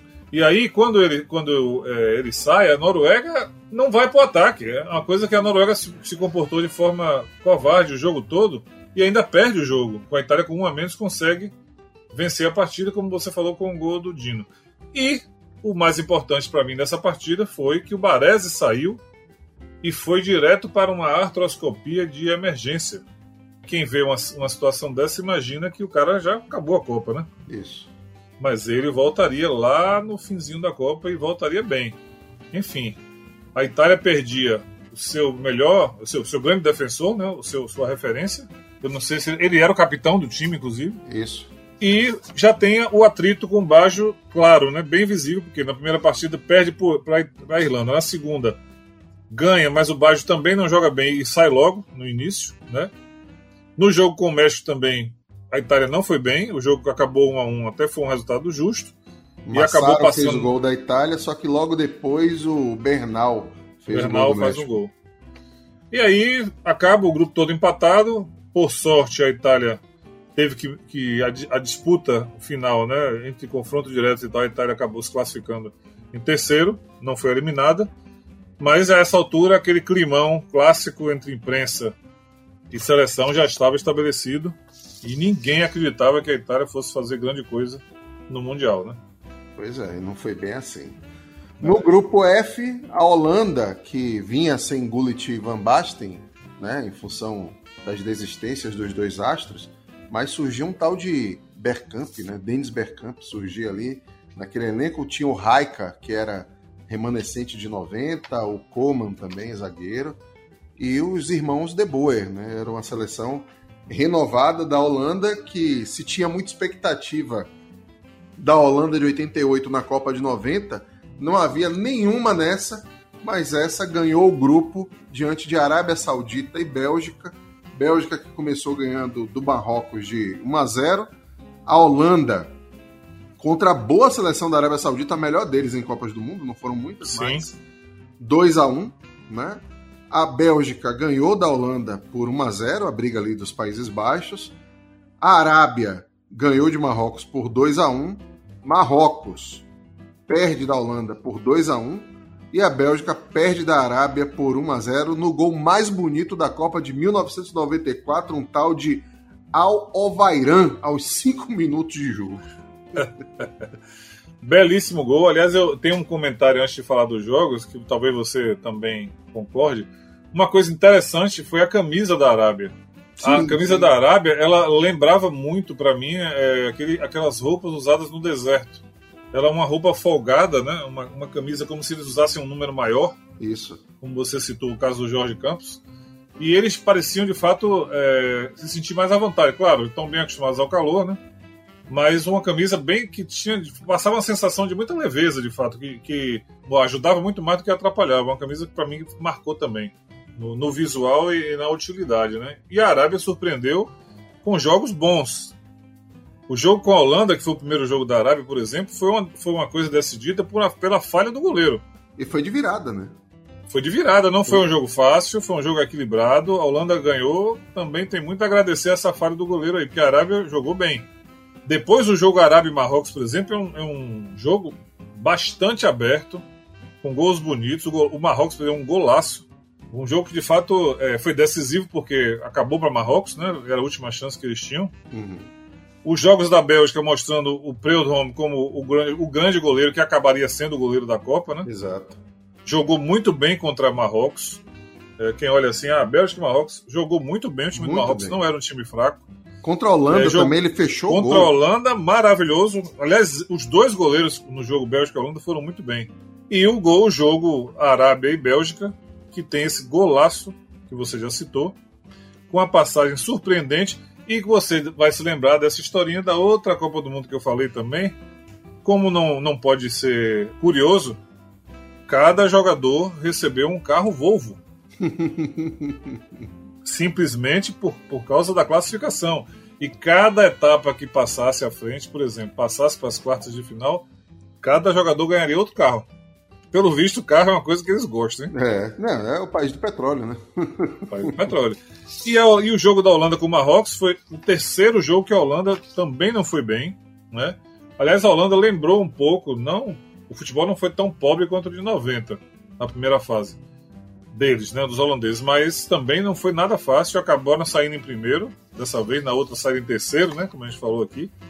Mas não, quem olha aqui a Holanda em primeiro, a coisa foi não teve vida fácil não. Não, não chamou a atenção positivamente quando desembarcou nas, nas oitavas não. E tem um detalhe, né? A Holanda só foi em primeiro porque ganhou o primeiro jogo da Arábia. Que a Arábia empatou Sim. em tudo com a Holanda. Isso. Foi decidido no confronto direto. No confronto direto. A Bélgica foi terceira com seis pontos e teve a segunda melhor qualificação dos terceiros colocados que passaram às oitavas de final, que também foram dureza, viu, Américo? É, eu, eu realmente fiquei surpreso com alguns jogos, é, antecipando um pouco o que aconteceu nas quartas, que as quartas foram de fato eletrizantes. Mas as oitavas, a gente viu alguns jogos que surpreenderam. Você está ouvindo o podcast Rádio Copa. Alemanha 3, Bélgica 2 começando logo, dia 2 de julho. Foi um jogo muito movimentado, Predome fazendo belíssimas defesas, mas podia ter acontecido qualquer coisa, inclusive eu lembro dessa partida. Eu acho que a Bélgica foi levemente melhor no jogo, viu? Sim, foi um jogo equilibrado, é, mas ele foi decidido, infelizmente, por, por uma falha grosseira de arbitragem, né? Na verdade, eu acho que ele foi decidido por duas coisas. Primeiro, com 11 minutos o jogo estava 2 a 1 já, para você ver como era a temperatura estava tava alta, né? E o, e o, o Predome, ele falha, a única falha dele no, na Copa toda foi exatamente no fim do primeiro tempo, uma cabeçada fraca de Fuller que ele acaba aceitando. E aí a Alemanha vira o primeiro tempo com 3 a 1 Isso pesou muito, né? Dois gols atrás contra a Alemanha não é mole. Aí teve um pênalti no segundo tempo, não marcado a favor da Bélgica, mas absurdo, absurdo. Em que o jogador Weber ele é calçado por trás e o juiz simplesmente segue o jogo. Pouco tempo depois ele assume que ele errou, né? devem ter mostrado as imagens para ele. E isso custou a ele o afastamento do Mundial. Né? Ele acabou não, Kurt voltando. A... Rotlisberger, da Suíça. Isso, o suíço, exatamente. Aí no final teve mais chances para a Alemanha, né? A Alemanha perdeu uns gols também. E teve o golaço do Albert. Lindo gol que ele entra, passa por meio de dois alemães e toca, né? mas aí já foi no finzinho, não deu mais tempo para nada. 45 a Alemanha... do segundo tempo. Exatamente, a Alemanha passa passa suando, literalmente. no segundo jogo, a Suíça que fez bem a primeira fase não resistiu à Espanha que embalou, meteu 3 a 0 Gols de erro, Luiz Henrique e Begristein. É, esse foi um jogo que surpreendeu exatamente por essa facilidade. Se esperava uma, uma disputa mais acirrada. É, o jogo estava até equilibrado até o primeiro gol, que é um gol bonito que o Erro lança para ele mesmo, né? Ele Isso. chuta, tem uma linha de zagueiros que, que os jogadores param esperando que ele está passando para alguém e ele mesmo avança e faz o gol. Mas foi um jogo aberto, chances para os dois lados. Quem olha o 3 a 0 pode achar que foi um passeio, mas não foi não.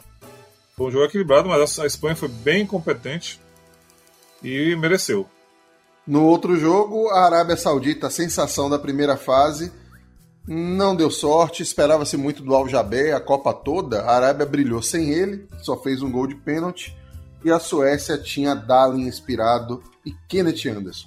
3 a 1 É, esse foi outro jogo que de fato não surpreendeu. A surpresa foi a classificação da Arábia, como a gente falou. A Suécia era, já era um time bem equilibrado, administrou bem o jogo, é, venceu sem sustos. O gol da Arábia foi um gol bonito, também é mais um desses gols assim para a gente lembrar também da Copa do Mundo. Mas na prática foi sem sustos para, para a Suécia. O primeiro tempo já botou 1 a 0 logo no início, com menos de 10 minutos, com 6 minutos. E no início do segundo tempo também já fez outro gol. Então já ficou difícil de ir buscar.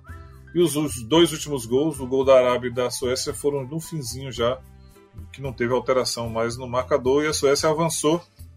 E a Arábia, que fez bonito no Mundial, volta para casa. Voltou para casa. No Rose Bowl, o estádio da final da Copa, que seria o estádio da final da Copa, 20 minutos impressionantes. Depois o jogo ficou mais pegado, só que foram 20 minutos alucinantes terminou com Romênia 3, Argentina 2. Argentina, depois de Maradona, perdeu os dois jogos e voltou para casa, Américo. Olha, esse jogo eu tenho sempre essa disputa interna comigo mesmo. Assim, poxa, qual foi o melhor jogo da Copa do Mundo? Eu fico olhando para esse e o jogo do Brasil com a Holanda. Para mim foi o melhor, Brasil e Holanda. Esses dois jogos foram espetaculares. De fato, eu acho que porque Brasil e Holanda é, não surpreenderia se a Holanda vencesse, porque a Holanda, enfim, já tinha um cartaz. A Romênia era um time menos badalado. estrelado, né? Isso. Menos badalado, a palavra boa é essa, menos badalado. E quando começa o jogo, Maradona assistindo, né, da, das cabines, logo no começo do jogo a Argentina começa melhor. Perde gols, é o que se esperava. A Argentina atacando, já tinha um, um time forte do meio para frente, né? Era um time todo coeso, esse time da Argentina. A única Copa em que a gente pôde ver o talento do Fernando Redondo, né? Isso. Um dos maiores jogadores da Argentina, sem discussões. Era um craque. Jogava com a 5 na seleção porque Maradona era o 10. Mas é, ele era o 10 ele... Craque, craque. E aí, Dumitresco faz o primeiro gol. Com aquela cobrança de falta que todo mundo esperava um cruzamento, ele bate direto. Absurdo. Surpreende o goleiro. 11 minutos. Um golaço. Aí, é, Batistuta consegue cavar um pênalti, que ali foi cavado. Aquele pênalti bastante discutível. Isso. Ele, ele cava o pênalti, ele mesmo bate naquele seu estilo, com bastante força, né? E empata o jogo. Só que aí o jogo vai e rapidamente o Raj acha um espaço e passa a bola para Dumitrescu. Eu digo a você com tranquilidade: só um jogador de categoria finaliza do jeito que o Dumitrescu fez. Exatamente. Ele, Observe fez uma ótima como ele Copa abor... também. Todo mundo fala ele fez uma ótima Copa. Mas Dumitrescu fez uma excelente Copa. Esse gol é impressionante a, a, categoria com que ele toca na bola. A bola vem, ele, ele meio que arruma a trajetória da bola. Isso. Ela sai sem peso, lenta. E no, no, no, no, contrapé do goleiro ele não consegue ir na bola para pegar. A bola vai macia para o fundo do gol. Um, um, toque que qualquer jogador fatalmente ia dar uma bomba, ia chutar ou com a outra perna, enfim. Um, um gol de muita categoria. Aí a Argentina de fato sentiu. E foi a vez da Romênia perder alguns gols na sequência. Teve até bola que realmente quase entrou. E aí a Argentina depois se recupera, aí ela própria perde gols também no segundo tempo. Só que aí, num, num contra-ataque, novamente a dupla agora invertendo, né? O Dumitrescu faz a assistência e o Raj com, seu, com o pé direito, que não era o melhor. Que esse negócio não era o bom, não, que no caso dele não era o melhor. É, exato. com a gentileza devolvida, ele faz o terceiro gol e aí complica muito a vida da Argentina. Depois teve um pênalti aí tem que, ter, tem que ser dito um pênalti muito claro, na minha opinião, sobre Simeone, que o juiz dá a falta fora da área. A falta foi dentro da área, aos 22 minutos. E aos 30, o gol de Balbo no, rebote do goleiro Pruner. Só que ainda tinha tempo, né? 15 minutos, mas a Romênia consegue segurar e, surpreendendo todo mundo, elimina a Argentina, que tinha futebol para ir mais longe, viu? Era uma boa seleção da Argentina, era melhor do que a seleção de 90 muito boa seleção da Argentina, essa geração que. A primeira Copa de Batistuta, né? Isso. É, Batistuta, pô, Redondo, Diego Redondo, Simeone. Já tinha o Ortega também, já, já participa. Enfim, e Maradona, durante o tempo que jogou, né? É, Até Canidia, que era uma dúvida, ele jogou bem a Copa do Mundo. Jogou, jogou bem. Jogou bem sim. Mas enfim, volta a Argentina e a Romênia aí tem os holofotes em cima dela, né? No outro jogo, em 4 de julho, feriado norte-americano, Holanda 2 a 0 na Irlanda, gols de Bergkamp e Onk no grande frango da Copa do Mundo. É um jogo bem chatinho que duas falhas definiram. O primeiro gol, a zaga da Irlanda se atrapalha, um passe de um jogador para o outro mal, mal feito. E aí o atacante holandês Overmars entra entre os zagueiros, toma a bola, corre, cruza e Bergkamp desvia, faz 1 a 0. E o segundo gol, o frango do goleiro que eu não sei, eu acho é uma coisa bem básica, né? Você colocar os braços para defender com o corpo sem proteger atrás. Enfim, ele toma esse gol e a Holanda não precisou de muita força, segurou o jogo e ganhou. Continuou sem encher muitos olhos, mas sofreu menos do que seus jogos na primeira fase e aí avança para as quartas. Quem sofreu mesmo foi o Brasil para ganhar dos Estados Unidos. Quem diria? A gente aqui, pelo menos em minha casa, a família reunida, a gente achava que ia ser um atropelamento do Brasil. Aqui nada. Foi 1 a 0 sofrido com aquele golzinho de Bebeto e ainda com a expulsão de Leonardo, um dos fatos lamentáveis da Copa do Mundo, a cotovelada no Tabi Ramos. É, é uma coisa horrorosa, uma cena muito feia também, né? A diferença começou com Raí, que não vinha bem, é, sai para entrar de, de, vez o Mazinho, né? Que já tinha sido substituído antes, mas aí dessa vez o ele já, Mazinho já entra jogando. Essa foi a mudança mais importante no time. E foi um jogo de ataque contra defesa. O primeiro tempo, igual desse jeito mesmo, né? As chances foram criadas, vários gols perdidos, e a 43 minutos tem esse lance que você acabou de falar, quando numa, numa jogada boba na, na, linha lateral. De fato, o Tavi Ramos puxa o Leonardo, faz a falta no Leonardo primeiro. E Leonardo, completamente destemperado, agride o jogador com uma cotovelada bem forte. Dali ele saiu para o hospital, né? Teve uma concussão. Isso. Coisa feia. Fraturou e... vários ossos do rosto. O que é estranho também, porque Leonardo sempre foi um, um jogador de temperamento calmo, pacífico. É, é um cara low profile, enfim. Não dá para entender. O jogo não tinha. O jogo, o Brasil estava controlando o jogo. Tava irritado por não fazer o gol, mas não, não sofreu ameaça praticamente nenhuma. Mas ele perdeu a cabeça e deixou o time com 10. Só que, apesar de o Brasil ficar com 10, o panorama do jogo não mudou. Segundo tempo continuou o Brasil atacando e os Estados Unidos se defendendo com aquela camisa linda e maravilhosa. em pleno com... 4 de julho, os caras com o brilho Isso. bem aceso. Mas aí, a 14 minutos, o Romário perde um gol incrível no segundo tempo. É. E aí vem aos 28, jogada de Romário, gol de Bebeto. Observe como tudo passa pelos caras. Né?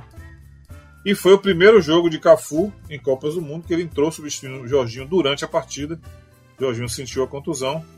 E o Brasil suou e foi o famoso gol do Eu Te Amo, né? Exato.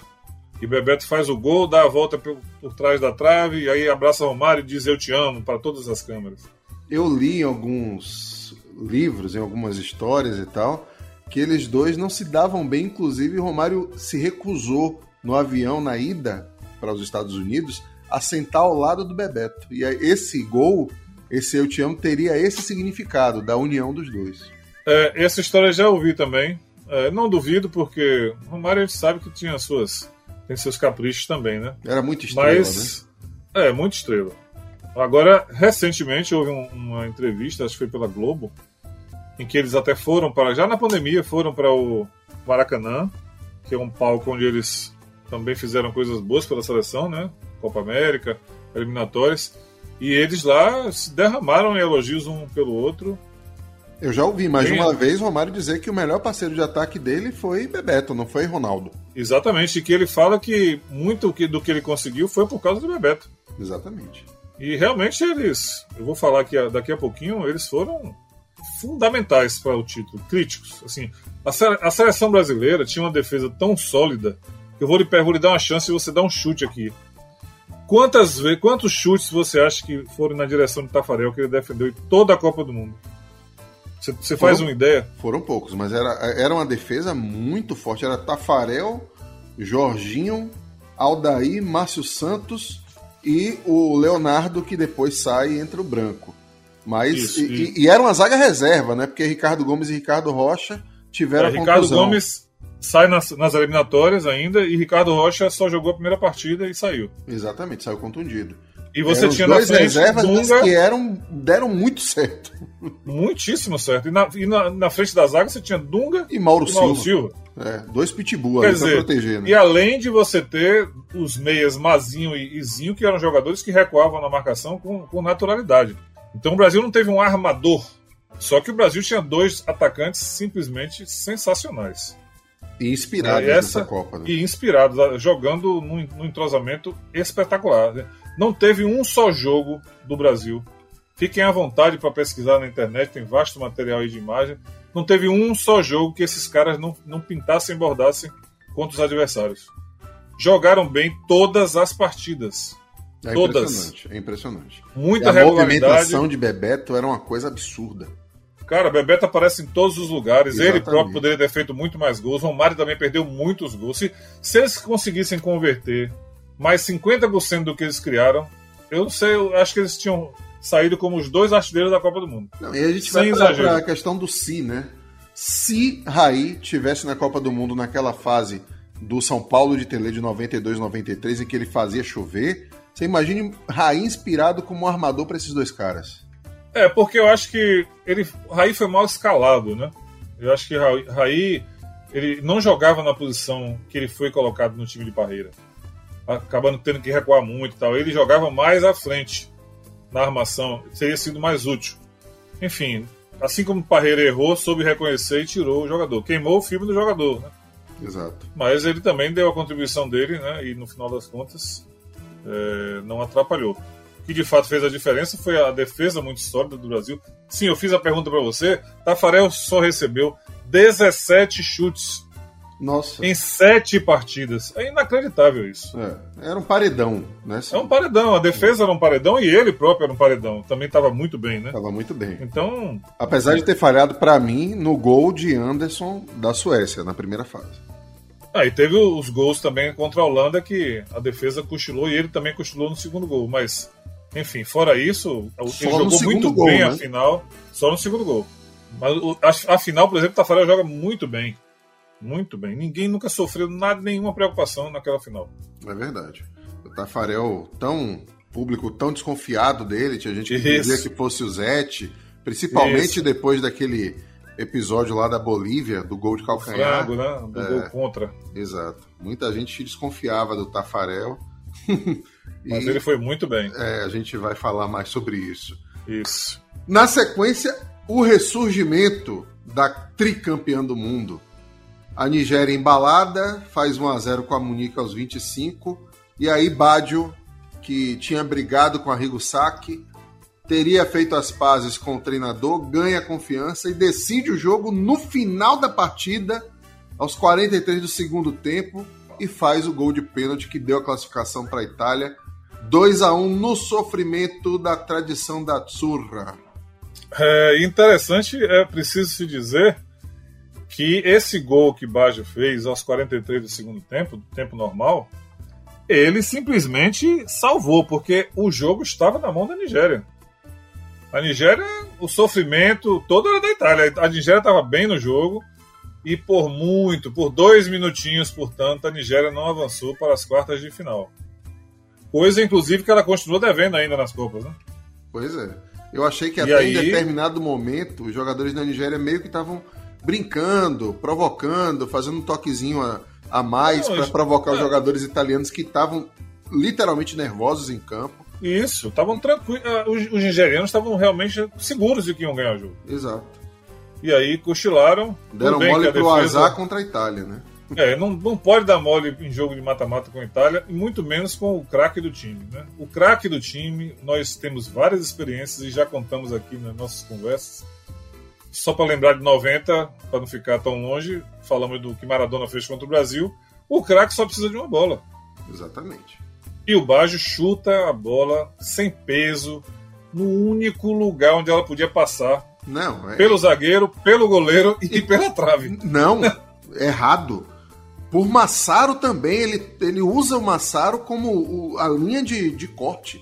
Ele, é incrível. Entre, é um, entre gol. Massaro, o zagueiro, o goleiro e a trave entra exatamente naquele espaço é. que é de quê? Dois palmos? É um é, absurdo. Isso, se der tudo isso, é, é, um, é um chute, é uma tacada de sinuca. É, é absurdo. Daquelas que o cara bate assim sem peso, ela vai rolando até a caçapa. Foi, foi exatamente isso aí. E aí, claro, né? A Itália respira, e aí a Itália não é um. O DNA da Itália não é mole, né?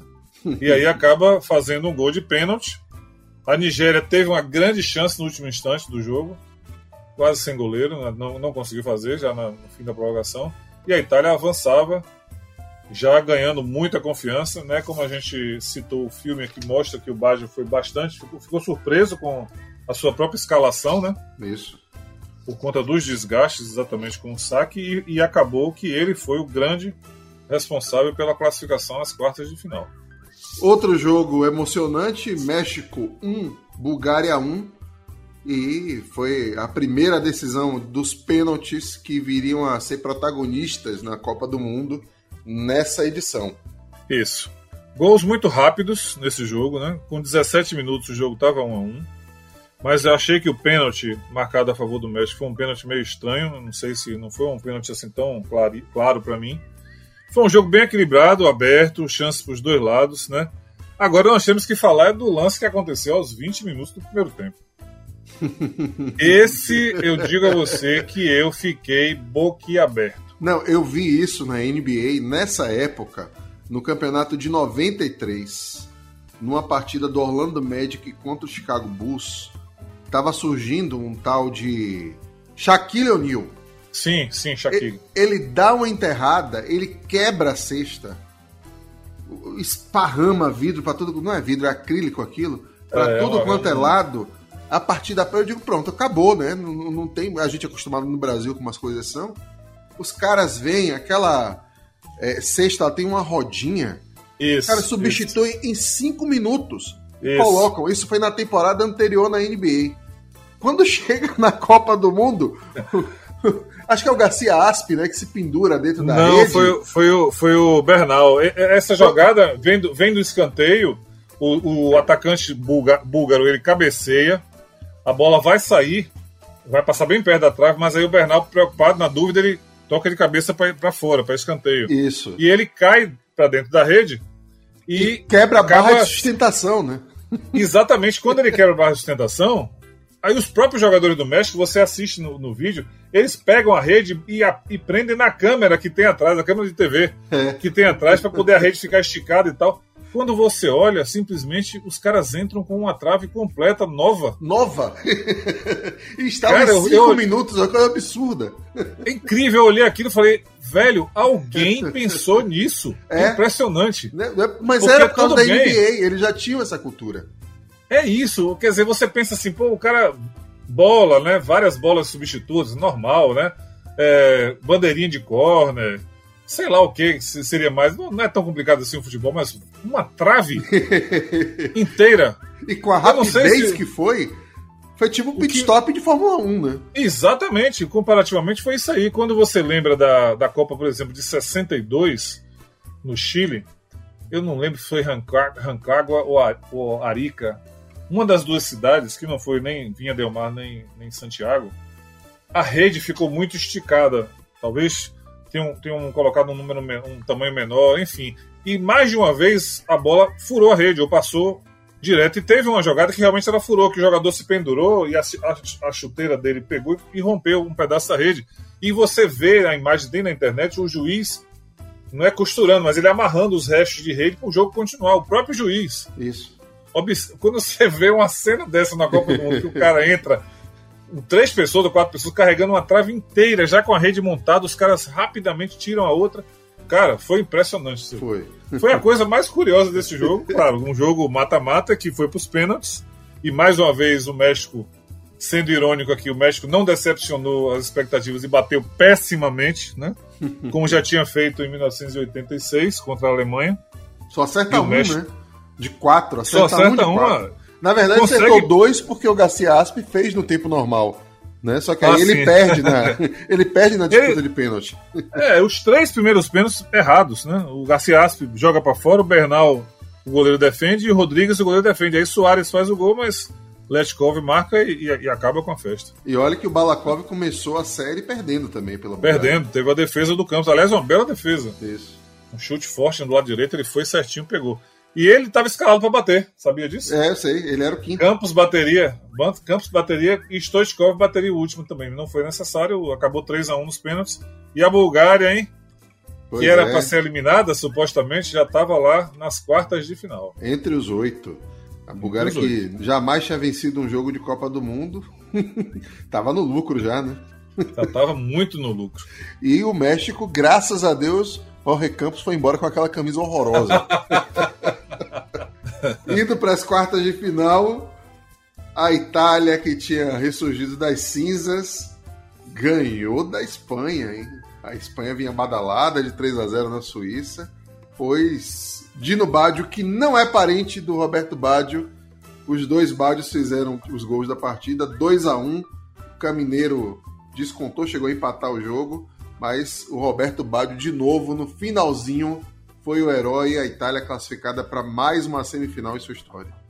É, esse jogo de fato é um jogo. Aliás, eu tenho que dizer, essas quartas de final, talvez as quartas de final de 54 e de 70 possam rivalizar, mas eu, eu, eu tenho na minha cabeça que foram as mais emocionantes da história das Copas do Mundo. Foram quatro jogos, todos eles cheios de, de elementos bacanas assim que, que entraram para a história. E de bom nível técnico, vamos lá. Muito, muito bom nível técnico. Itália e Espanha fizeram um jogo muito bom. Chance para lá, chance para cá. Aí o Dino Baggio marcou um chutaço de fora da área com 25 minutos.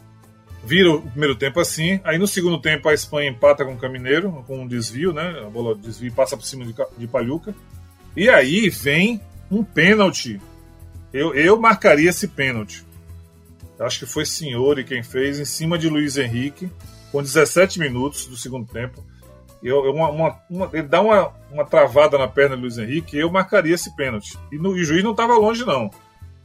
O Luiz Henrique protesta, mas não deu em nada, né? O Logo se... foi o árbitro do Sandro Isso, ele, mas ele, não, ele, ele deixou passar.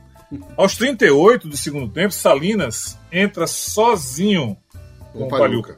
Eu acho que ele nem esperava que ele ia ficar sozinho com, com o goleiro só. Perde a, a, a noção do que está acontecendo, eu não sei. Acho que ele realmente ele se surpreendeu com. De repente ele estava sozinho na cara do goleiro e perdeu o que poderia ter sido o gol da classificação. Porque quatro minutos depois, o Baggio, que uma jogada que parecia que não era nada, uma, uma bola alçada para o Senhori assim, meio que à toa. Só que o senhor, muito esperto, vê a posição de Baggio, vira o corpo e toca. E Baggio entra sozinho na cara do gol, dribla o Bizarreta e chuta caprichosamente por baixo do corpo do zagueiro e faz o gol que deu a classificação. Não sem sofrimento, né? Porque daí a seis minutos, nos acréscimos já, com 48, houve a famosa cotovelada do Tassotti uhum. no Luiz Henrique, e que o juiz não viu. Né? E aí eu digo assim que o, o, o comitê de, de, arbitragem ele isentou completamente o Sandor Pool da posição onde ele estava e dos, e dos, dos bandeirinhas, porque o Sandor Pool foi premiado com apitar a final da Copa, né? Exatamente. Então ele, de fato, ele, ele saiu de inocente na história, porém o Tassotti, na primeira vez em que um lance não relatado em súmula de jogo em história de Copa do Mundo, o Tassotti, com base nas imagens e tal, e acabou sendo punido, pegou oito jogos de suspensão no julgamento que aconteceu três dias depois dessa partida. Se tivesse o VAR. Se tivesse o VAR, ia ser, ia ser não só a expulsão, ia, como ia ser um pênalti, né? Que o jogo poderia ter ido para prorrogação. É verdade. E não faltavam bons batedores, né? Pepe Guardiola, Sim. Hierro, Luiz Henrique. Foi uma boa batedora de pênalti. E aí, para mim, eu explico logo por que, para mim, o melhor jogo da Copa do Mundo? Porque se Romênia e Argentina tiveram 20 minutos iniciais eletrizantes, esse teve um final de jogo sensacional, foi tensão até o final da partida. Holanda 2, Brasil 3, a melhor partida da Holanda na Copa e a melhor partida do Brasil na Copa, em minha opinião. Perfeito, concordo. É, eu tenho que fazer um comentário também. Nessa época eu morava em Campinas tá, estava trabalhando lá e eu me recordo de ter feito a assinatura da Folha de São Paulo para acompanhar os comentaristas nas Copas, já que estava trabalhando, não tinha tempo de ver os jogos assim e tal. E eu lembro da coluna de Cruyff para a Folha, em que ele falou o seguinte: logo que se classificaram as seleções para as quartas de final, eram sete europeias e o Brasil. E aí a Europa ficou animada com a possibilidade de, pela primeira vez, ganhar uma Copa fora do continente, o que ainda não tinha acontecido e aí todos os animados foram conversar com ele. A resposta dele, em, outras palavras, claro que eu não vou lembrar as palavras, mas foi bem, mais ou menos assim. É, toda essa alegria, eu quero lembrar que esse único que não é, não é europeu é o Brasil. Para vocês é, ficarem assim, bota o pé no chão, que é, é, o Brasil. E segundo, se vocês encontrarem uma maneira de parar Bebeto e Romário, aí vocês podem de fato pensar em ter esperanças. Né? Vocês têm que primeiro fazer gol no Brasil, parar Bebeto e Romário, aí vocês têm chance. Então não vamos comemorar nada não, porque é o Brasil. a mensagem dele foi mais ou menos essa. E aí, depois de um 0 a 0 no primeiro tempo, muito disputado, já tinha sido Sim. um grande jogo no primeiro tempo, apesar de não ter balançado as redes. Esse segundo tempo, para mim, é dos mais espetaculares da história das Copas. Sensacional. Sete minutos, tem aquele passe longo, né? um lançamento, na verdade, do Aldair. A lá Bebeto. Lá Gerson, bem longo mesmo, bem longo. Da defesa, pega Bebeto no meio já do caminho para o ataque, para a área adversária. Bebeto levanta a cabeça, vê Romário entrando e Romário toca na bola com um bailarino. É. Eu desafio que jogador tocaria na bola daquele jeito. A maior parte dos jogadores entraria para bater de chapa ia mandar a bola para a lua. ele no ar, sem pé de apoio no chão, ele está no ar, ele toca e faz o gol, um golaço. Na sequência, com 11 minutos, Bebeto acerta a trave, a Holanda ainda está se arrumando, né? Depois Romário tem outra chance, chuta em cima do goleiro com 12 minutos. Aí aos 17 tem a jogada que Romário inteligentemente para, não liga para o lançamento, um passe, né, entre aspas, um chute do branco para frente. Bebeto sai sozinho, dribla o goleiro e faz 2 a 0 e vai para a, a famosa comemoração, ninando o, o, bebê imaginário, né? Ele, Mazinho. Mazinho e com Romário. E foi, naquele momento, eu acho que ninguém acreditava que a Holanda ia buscar. É, 2 a 0 já pro Brasil, segundo tempo, pô. E jogando e... daquele jeito que é, vinha, né? Exatamente.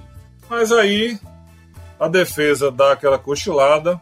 Bergkamp, dois minutos depois, diminui, né? Foi uma falha de Márcio Santos. Márcio Santos hesita, né? Entre dar uma, uma, porrada na bola, tirar logo a bola ou tentar tirar com mais jeito. Bergkamp entra e chuta na cara de Tafarel, não tinha nada para Tafarel fazer.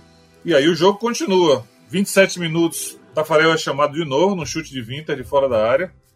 Ele, ele defende, bota a bola para escanteio.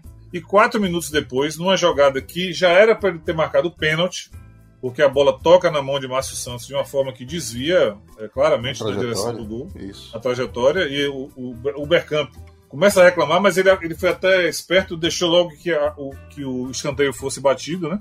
Não sei nem se foi ele quem bateu, não me lembro agora. Mas aí o Winter sobe sozinho quase dentro da pequena área. Aí que eu achei que o Tafarel também vacilou. Mas a falha ali foi de Aldair no primeiro pau, que ele nem sobe, né? É, a falha foi da zaga, mas a bola foi muito perto do goleiro, né? É, mas Aldair eu... nem subiu. Acho que isso atrapalhou também o Tafarel.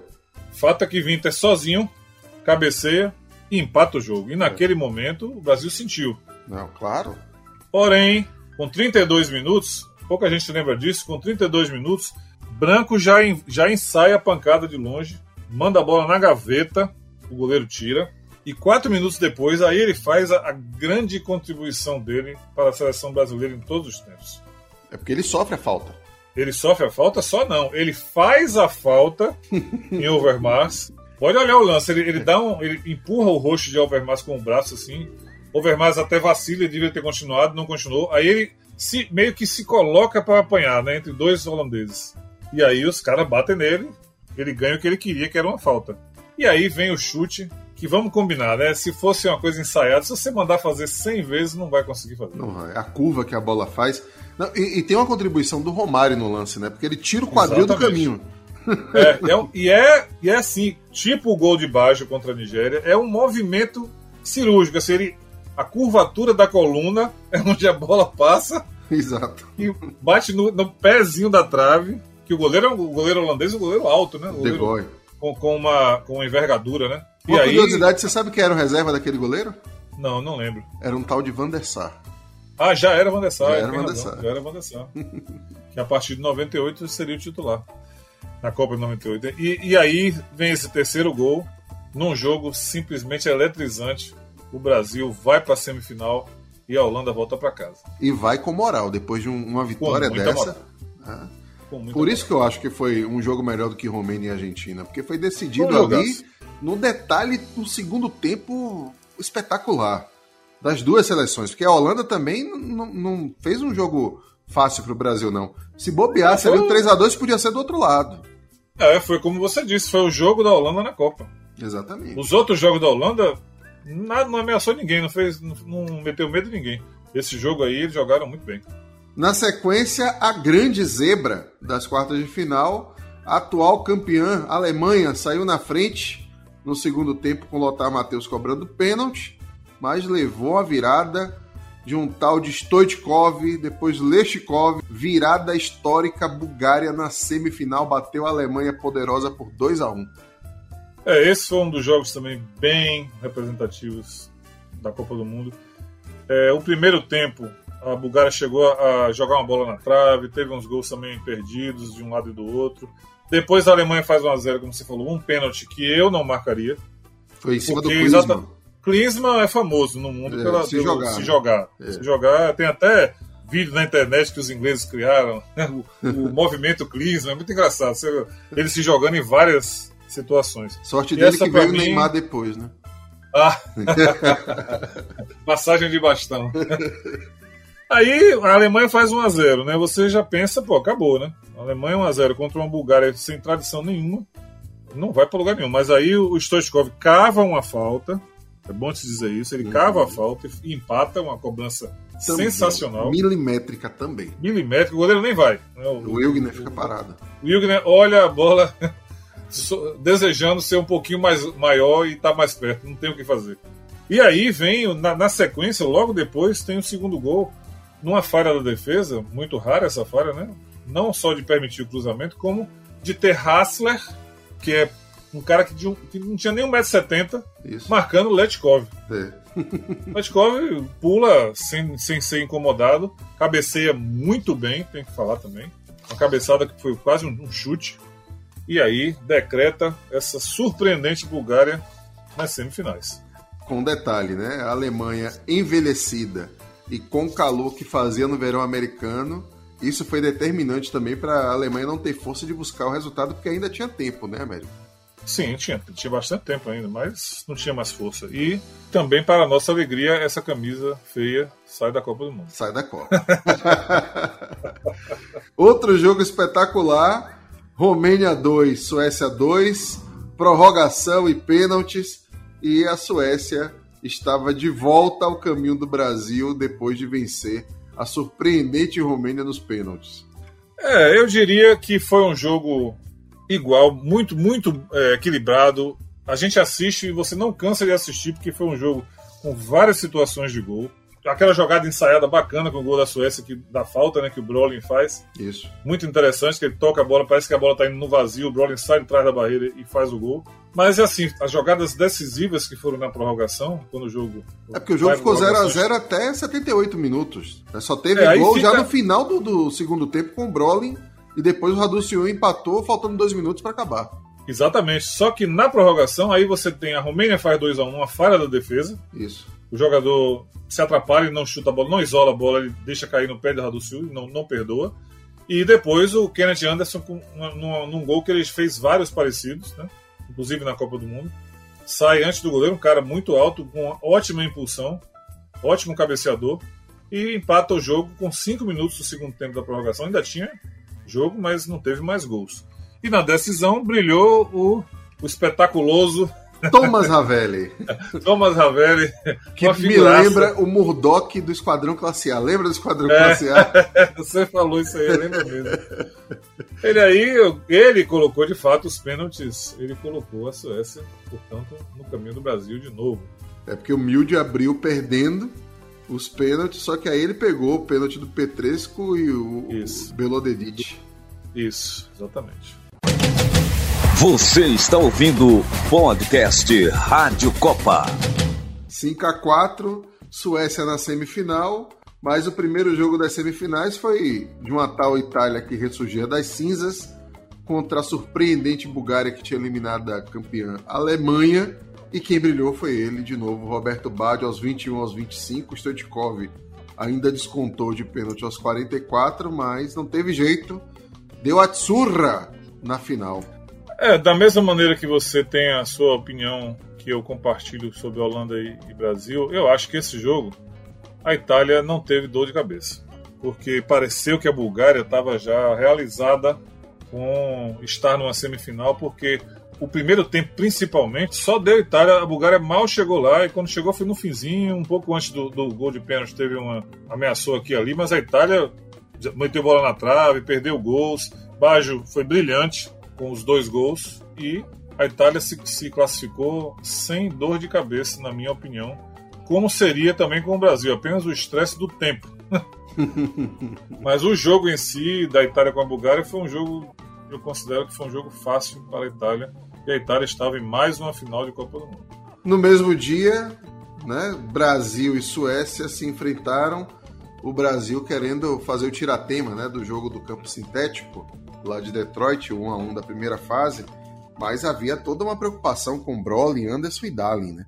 Mesmo assim, Brasil fez 1 a 0 com o Romário, sofreu. Agora o detalhe é que o gol saiu já aos 35 do segundo tempo, com o Romário baixinho no meio daqueles gigantes suecos, né? de cabeça. É uma falha da defesa, uma falha da defesa. Mas foi um, uma justiça dos deuses do futebol, né? Porque a quantidade de gol que o Brasil perdeu nessa partida e que Romário perdeu nessa partida, é. dá, dá para fazer umas três semifinais. foi mesmo um jogo de ataque contra a defesa. Você nem se. Eu não me lembro, e até procurei vídeos que mostrei, eu não me lembro de uma defesa sequer de Tafarel. Uma jogada aguda da Suécia, eu não vi. Foi um jogo de duas linhas de zagueiros protegendo a frente e, e, o Brasil entrou várias vezes, exatamente por aquela movimentação que nós falamos. Bebeto e Romário muito bem no jogo, novamente, né? Só que dessa vez o passe foi de Jorginho e Romário, como disse você, no meio do gigante sobe sem ser incomodado. o baixinho daquele faz o gol da vitória e leva o Brasil para mais uma final de Copa do Mundo. Na disputa de terceiro e quarto lugar, a Bulgária que já estava satisfeita né, só entrou para a história com um detalhe, né? Tomou 4 a 0 da Suécia, que merecidamente foi a medalha de bronze dessa Copa do Mundo, com os quatro gols no primeiro tempo, inclusive. Sim, sim. E aí é que tá o detalhe, né? Porque pela primeira vez na história da disputa de terceiro e quarto lugar, o Mihailov, que era o goleiro, foi substituído pelo Nikolov no intervalo. Deu certo, né? Não tomou mais gol nenhum. É, parou, estancou, estancou o negócio. É interessante, né? Porque acho que foi exatamente o que você falou. A Bulgária já estava desiludida, né? Por conta de ter perdido para a Itália, e eu acho que o time também não deu a mínima para esse jogo, né? E a Suécia, por causa desse jogo, acabou como o melhor ataque, né? Da Copa do Mundo. Exatamente. Fez 15 gols na Copa. Surpreendentemente, a Suécia foi a seleção mais goleadora do Mundial. É, que era um time bom, de fato merecido, como você falou. Não sei se em condições normais chegaria até as semifinais, né? Aí tem que fazer um exercício de se passaria Romênia, passaria pela Argentina, Suécia, enfim. Mas foram abrindo o caminho, ninguém tem nada a ver com isso, né? E a Suécia acabou chegando e merecidamente ficou em terceiro lugar. E aí na final aquele jogo, eu queria que você descrevesse para mim a sua opinião sobre Brasil 0, Itália 0, no Rose Bowl em Pasadena, as duas equipes em busca do inédito tetracampeonato, mas ficou do lado verde e amarelo. Pronto, você já, já falou minha primeira expectativa. Um jogo que vale o tetra e um jogo que para a Itália tinha um sabor a mais por conta de ser uma oportunidade de vencer o Brasil em uma final, né, devolvendo 70. É, não, não, que fosse uma revanche, não é isso, mas assim, ó, dá um certo prazer, né? Você recuperar aquela derrota que foi indiscutível, mas que no fim das contas você tem a chance de ganhar. Só que para mim foi novamente um outro jogo de ataque contra defesa. É muito, você observa no jogo do Brasil contra, a Itália na final várias cenas com oito jogadores italianos na frente da área, né, uma, uma sólida defesa que o Brasil conseguiu penetrar tal, tal e qual fez contra a Suécia. Não teve tantas oportunidades quanto teve contra a Suécia, mas teve suas oportunidades e não aproveitou. Talvez as mais é, importantes foram aquela de Bebeto, em que ele faz o voleio chuta errado, sem goleiro, porque o goleiro, goleiro. já estava fora da jogada. E o Romário, dentro da pequena área, já na prorrogação, quando ele perde o gol. Eu não sei se ele perdeu equilíbrio, o que, que ele quis fazer.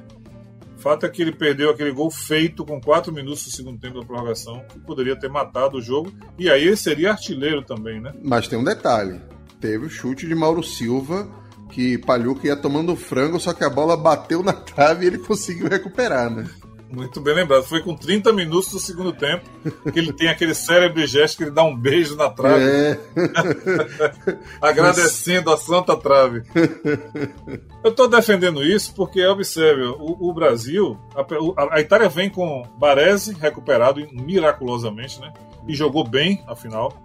Baggio já meio quebrado, porque ele saiu do jogo com a Bulgária já lesionado. Ele, ele vai para o jogo, mas não está inteiro, né?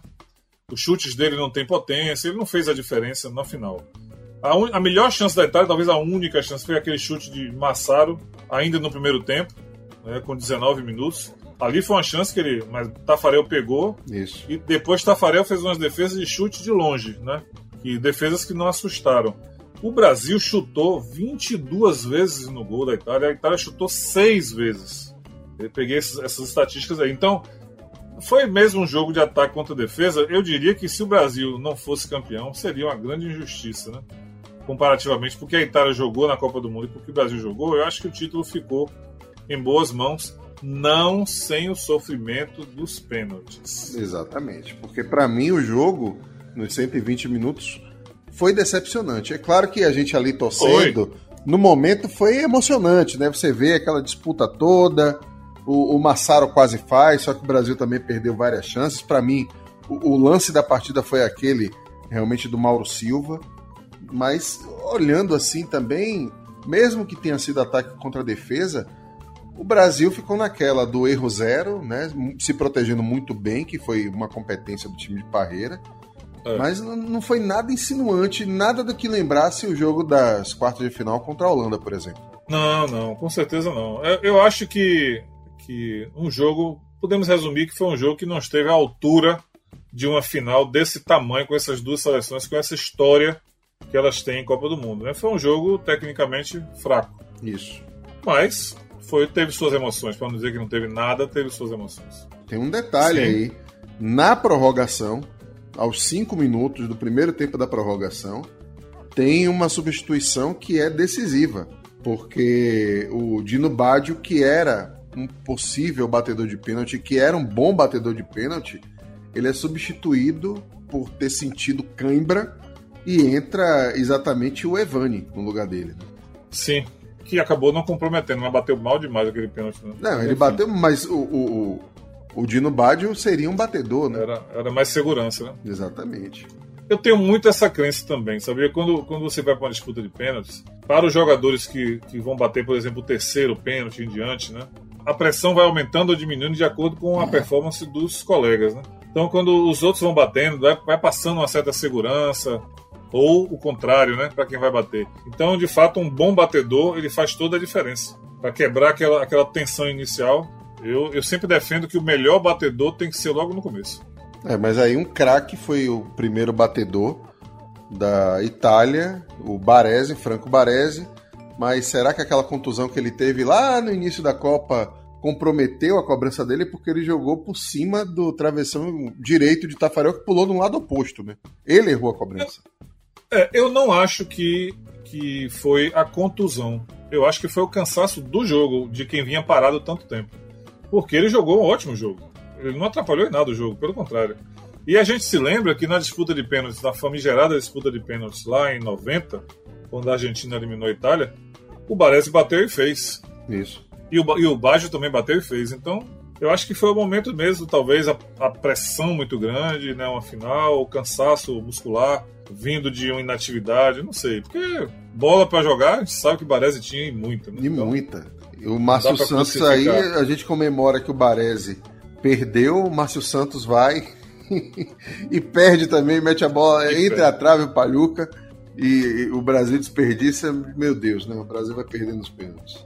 É, foi pessimamente batido e, curiosamente, ele era o melhor batedor da seleção, dito pelos colegas.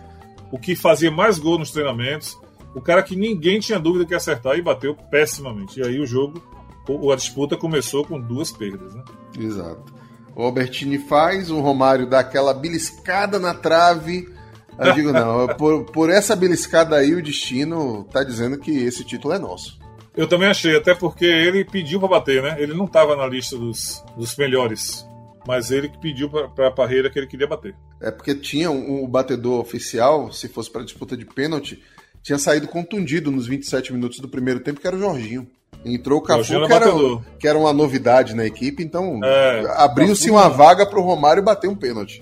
E ele, ele poderia muito bem chegar e dizer, eu não quero, não, sabe? Mas ele assumiu a responsabilidade, bateu e a bola dá aquela, aquele beijinho na trave. É, aí vem o Evani. Devolveu, devolveu o beijo de Palhuca. É, vem o Evani que entrou no lugar do Dino Baggio.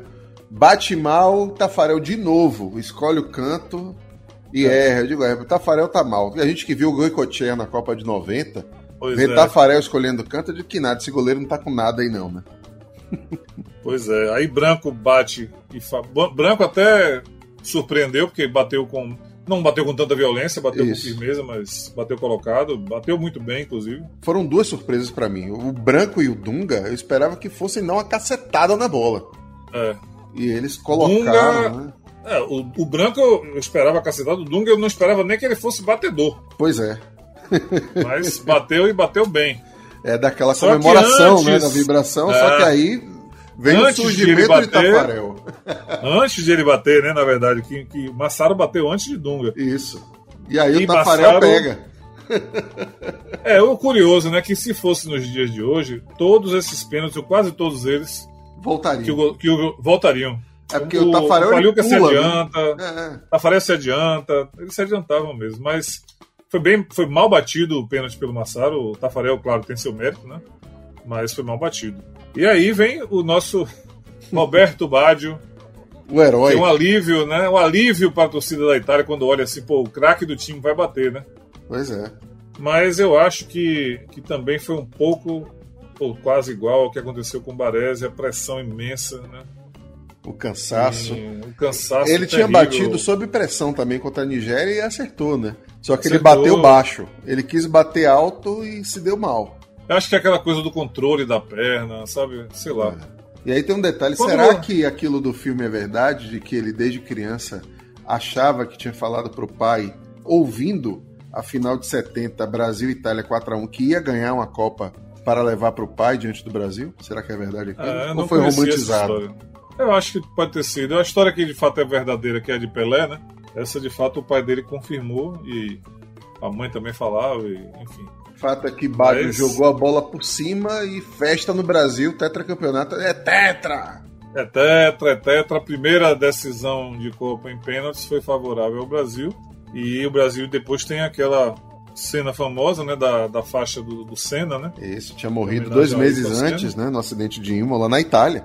Na Itália. Senna, aceleramos juntos, o tetra é nosso. Isso. E aí ficou a, a, a, Copa do Mundo depois de 24 anos volta para o Brasil. Primeira vez que o Brasil ganha no, o novo troféu, né? Exatamente.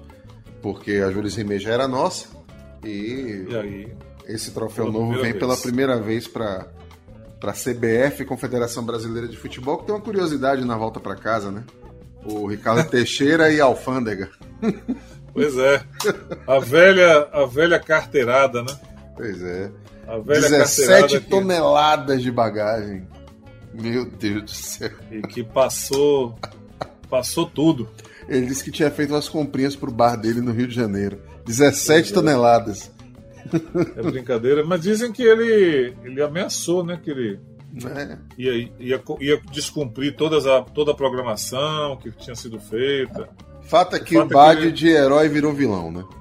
Virou vilão, coitado, né? Porque é um jogador daquele tamanho. Mas é assim, a Copa do Mundo é cruel mesmo. Tem jogadores maravilhosos que ficam pelo caminho ainda sem o título. Mas como diz o Juca Kifuri, azar da Copa, né? Exato. e o Bebeto, que era o quinto foi... do Brasil, nem precisou bater, né? Não precisou bater. Puskas não foi campeão, Cruyff não foi campeão. Até agora Messi não foi campeão. Enfim, tem muita gente boa aí que não foi campeão. Né? É, o Baggio entrou nessa Baggio, lista. O Baggio ficou de fora. Mas era uma seleção também mais inconstante do que a de 90. Aquilo que eu falei na, no episódio anterior. Para mim, a seleção da Itália de 90 era melhor do que a de 94. Eu também concordo. Não, não tenho dúvida que se aquela, aquela seleção fosse para a final em 90, ela ganharia. Minha aposta era que a Itália ganharia. Quem foi o craque da Copa do Mundo? Foi o, o Milan, não? Foi o cara, como ele mesmo diz, eu sou o cara. Foi o Romário que disse ao pai que ia ganhar e trazer a Copa e cumpriu. Mas o artilheiro foi o Salenko ao lado do Stoichkov. O Salenko, em apenas um jogo, fez cinco gols, aí foi covardia, né? Os dois ganharam com é. seis gols. É, e outra coisa, eu, se não me falha a memória, que eu precisaria só confirmar, mas eu acho que ele só fez gol pela seleção nesse jogo, nessa Copa do Mundo. é sério, ele, ele, teve acho que mais três ou quatro partidas pela seleção e acabou, acabou aí. Ou seja, é o, meteoro, como eu falei, o cara veio só para isso, ele veio ao mundo só para isso, apareceu e foi embora. É, isso aí, One Hit Wonder. É, foi tipo esquilate, né? Exato. Maravilha de uma Copa né? só. É, mas é isso. O primeiro e único artilheiro de uma Copa que não era titular. Ele veio do banco. E pela seleção russa ele fez oito jogos e marcou seis gols. Tô falando você. Só foi nessa Copa do Mundo, ninguém nunca ouviu falar dele, nem antes nem depois. E o velho Mário Jorge Lobo Zagallo, vocês vão ter que me engolir, tornou-se o único homem a ganhar a Copa do Mundo em quatro oportunidades 58, 62 como jogador, 70 como técnico e 94 Ele era o chato de galocha que ajudava o Parreiro, o auxiliar técnico. Era o chato de galocha, era o cara que muitas vezes ia para a imprensa, porque o Parreira não era muito afeito a essas coisas, né, de, de muita entrevista e tal. O Zagallo, ao contrário, sempre, sempre gostou. E aí, tá aí, até hoje, ninguém fez nada igual. Pois é. Dois títulos no campo. Já tem pouco jogador com dois títulos no campo. Depois ser treinador. E não foi um treinador de um time qualquer, tem que dizer isso ainda. e ainda ganhar como coordenador técnico, de fato, é um, é um monumento à história do futebol. Para fechar esse episódio da seleção da Copa, você sabe que escalaram de uma forma estranha, né? Escalaram para caber gente, né? Exatamente. Fizeram um 3-4-3 em que tinha apenas um lateral, uma defesa capenga. O goleiro foi o Prodome, da Bélgica. A defesa com Jorginho e Márcio Santos do Brasil. Além do Paulo Maldini da Itália. Um, um pecado o Baresi não ter entrado, né? É. Meio campo, Dunga do Brasil. O Balakov da Bulgária fizeram para caber, né? Porque eu botaria o Baresi e botava um 4-3-3 aqui, pelo amor de Deus. O Raj é, da é. Romênia e o Sim. Brolin da Suécia. O ataque com Stoichkov Romário, Stoichkov, que não entrou de meio, entrou de atacante, e Roberto Baggio da Itália. Algumas posições aí contestáveis, viu? Eu tiraria esse Balakov e botaria o Baresi na defesa.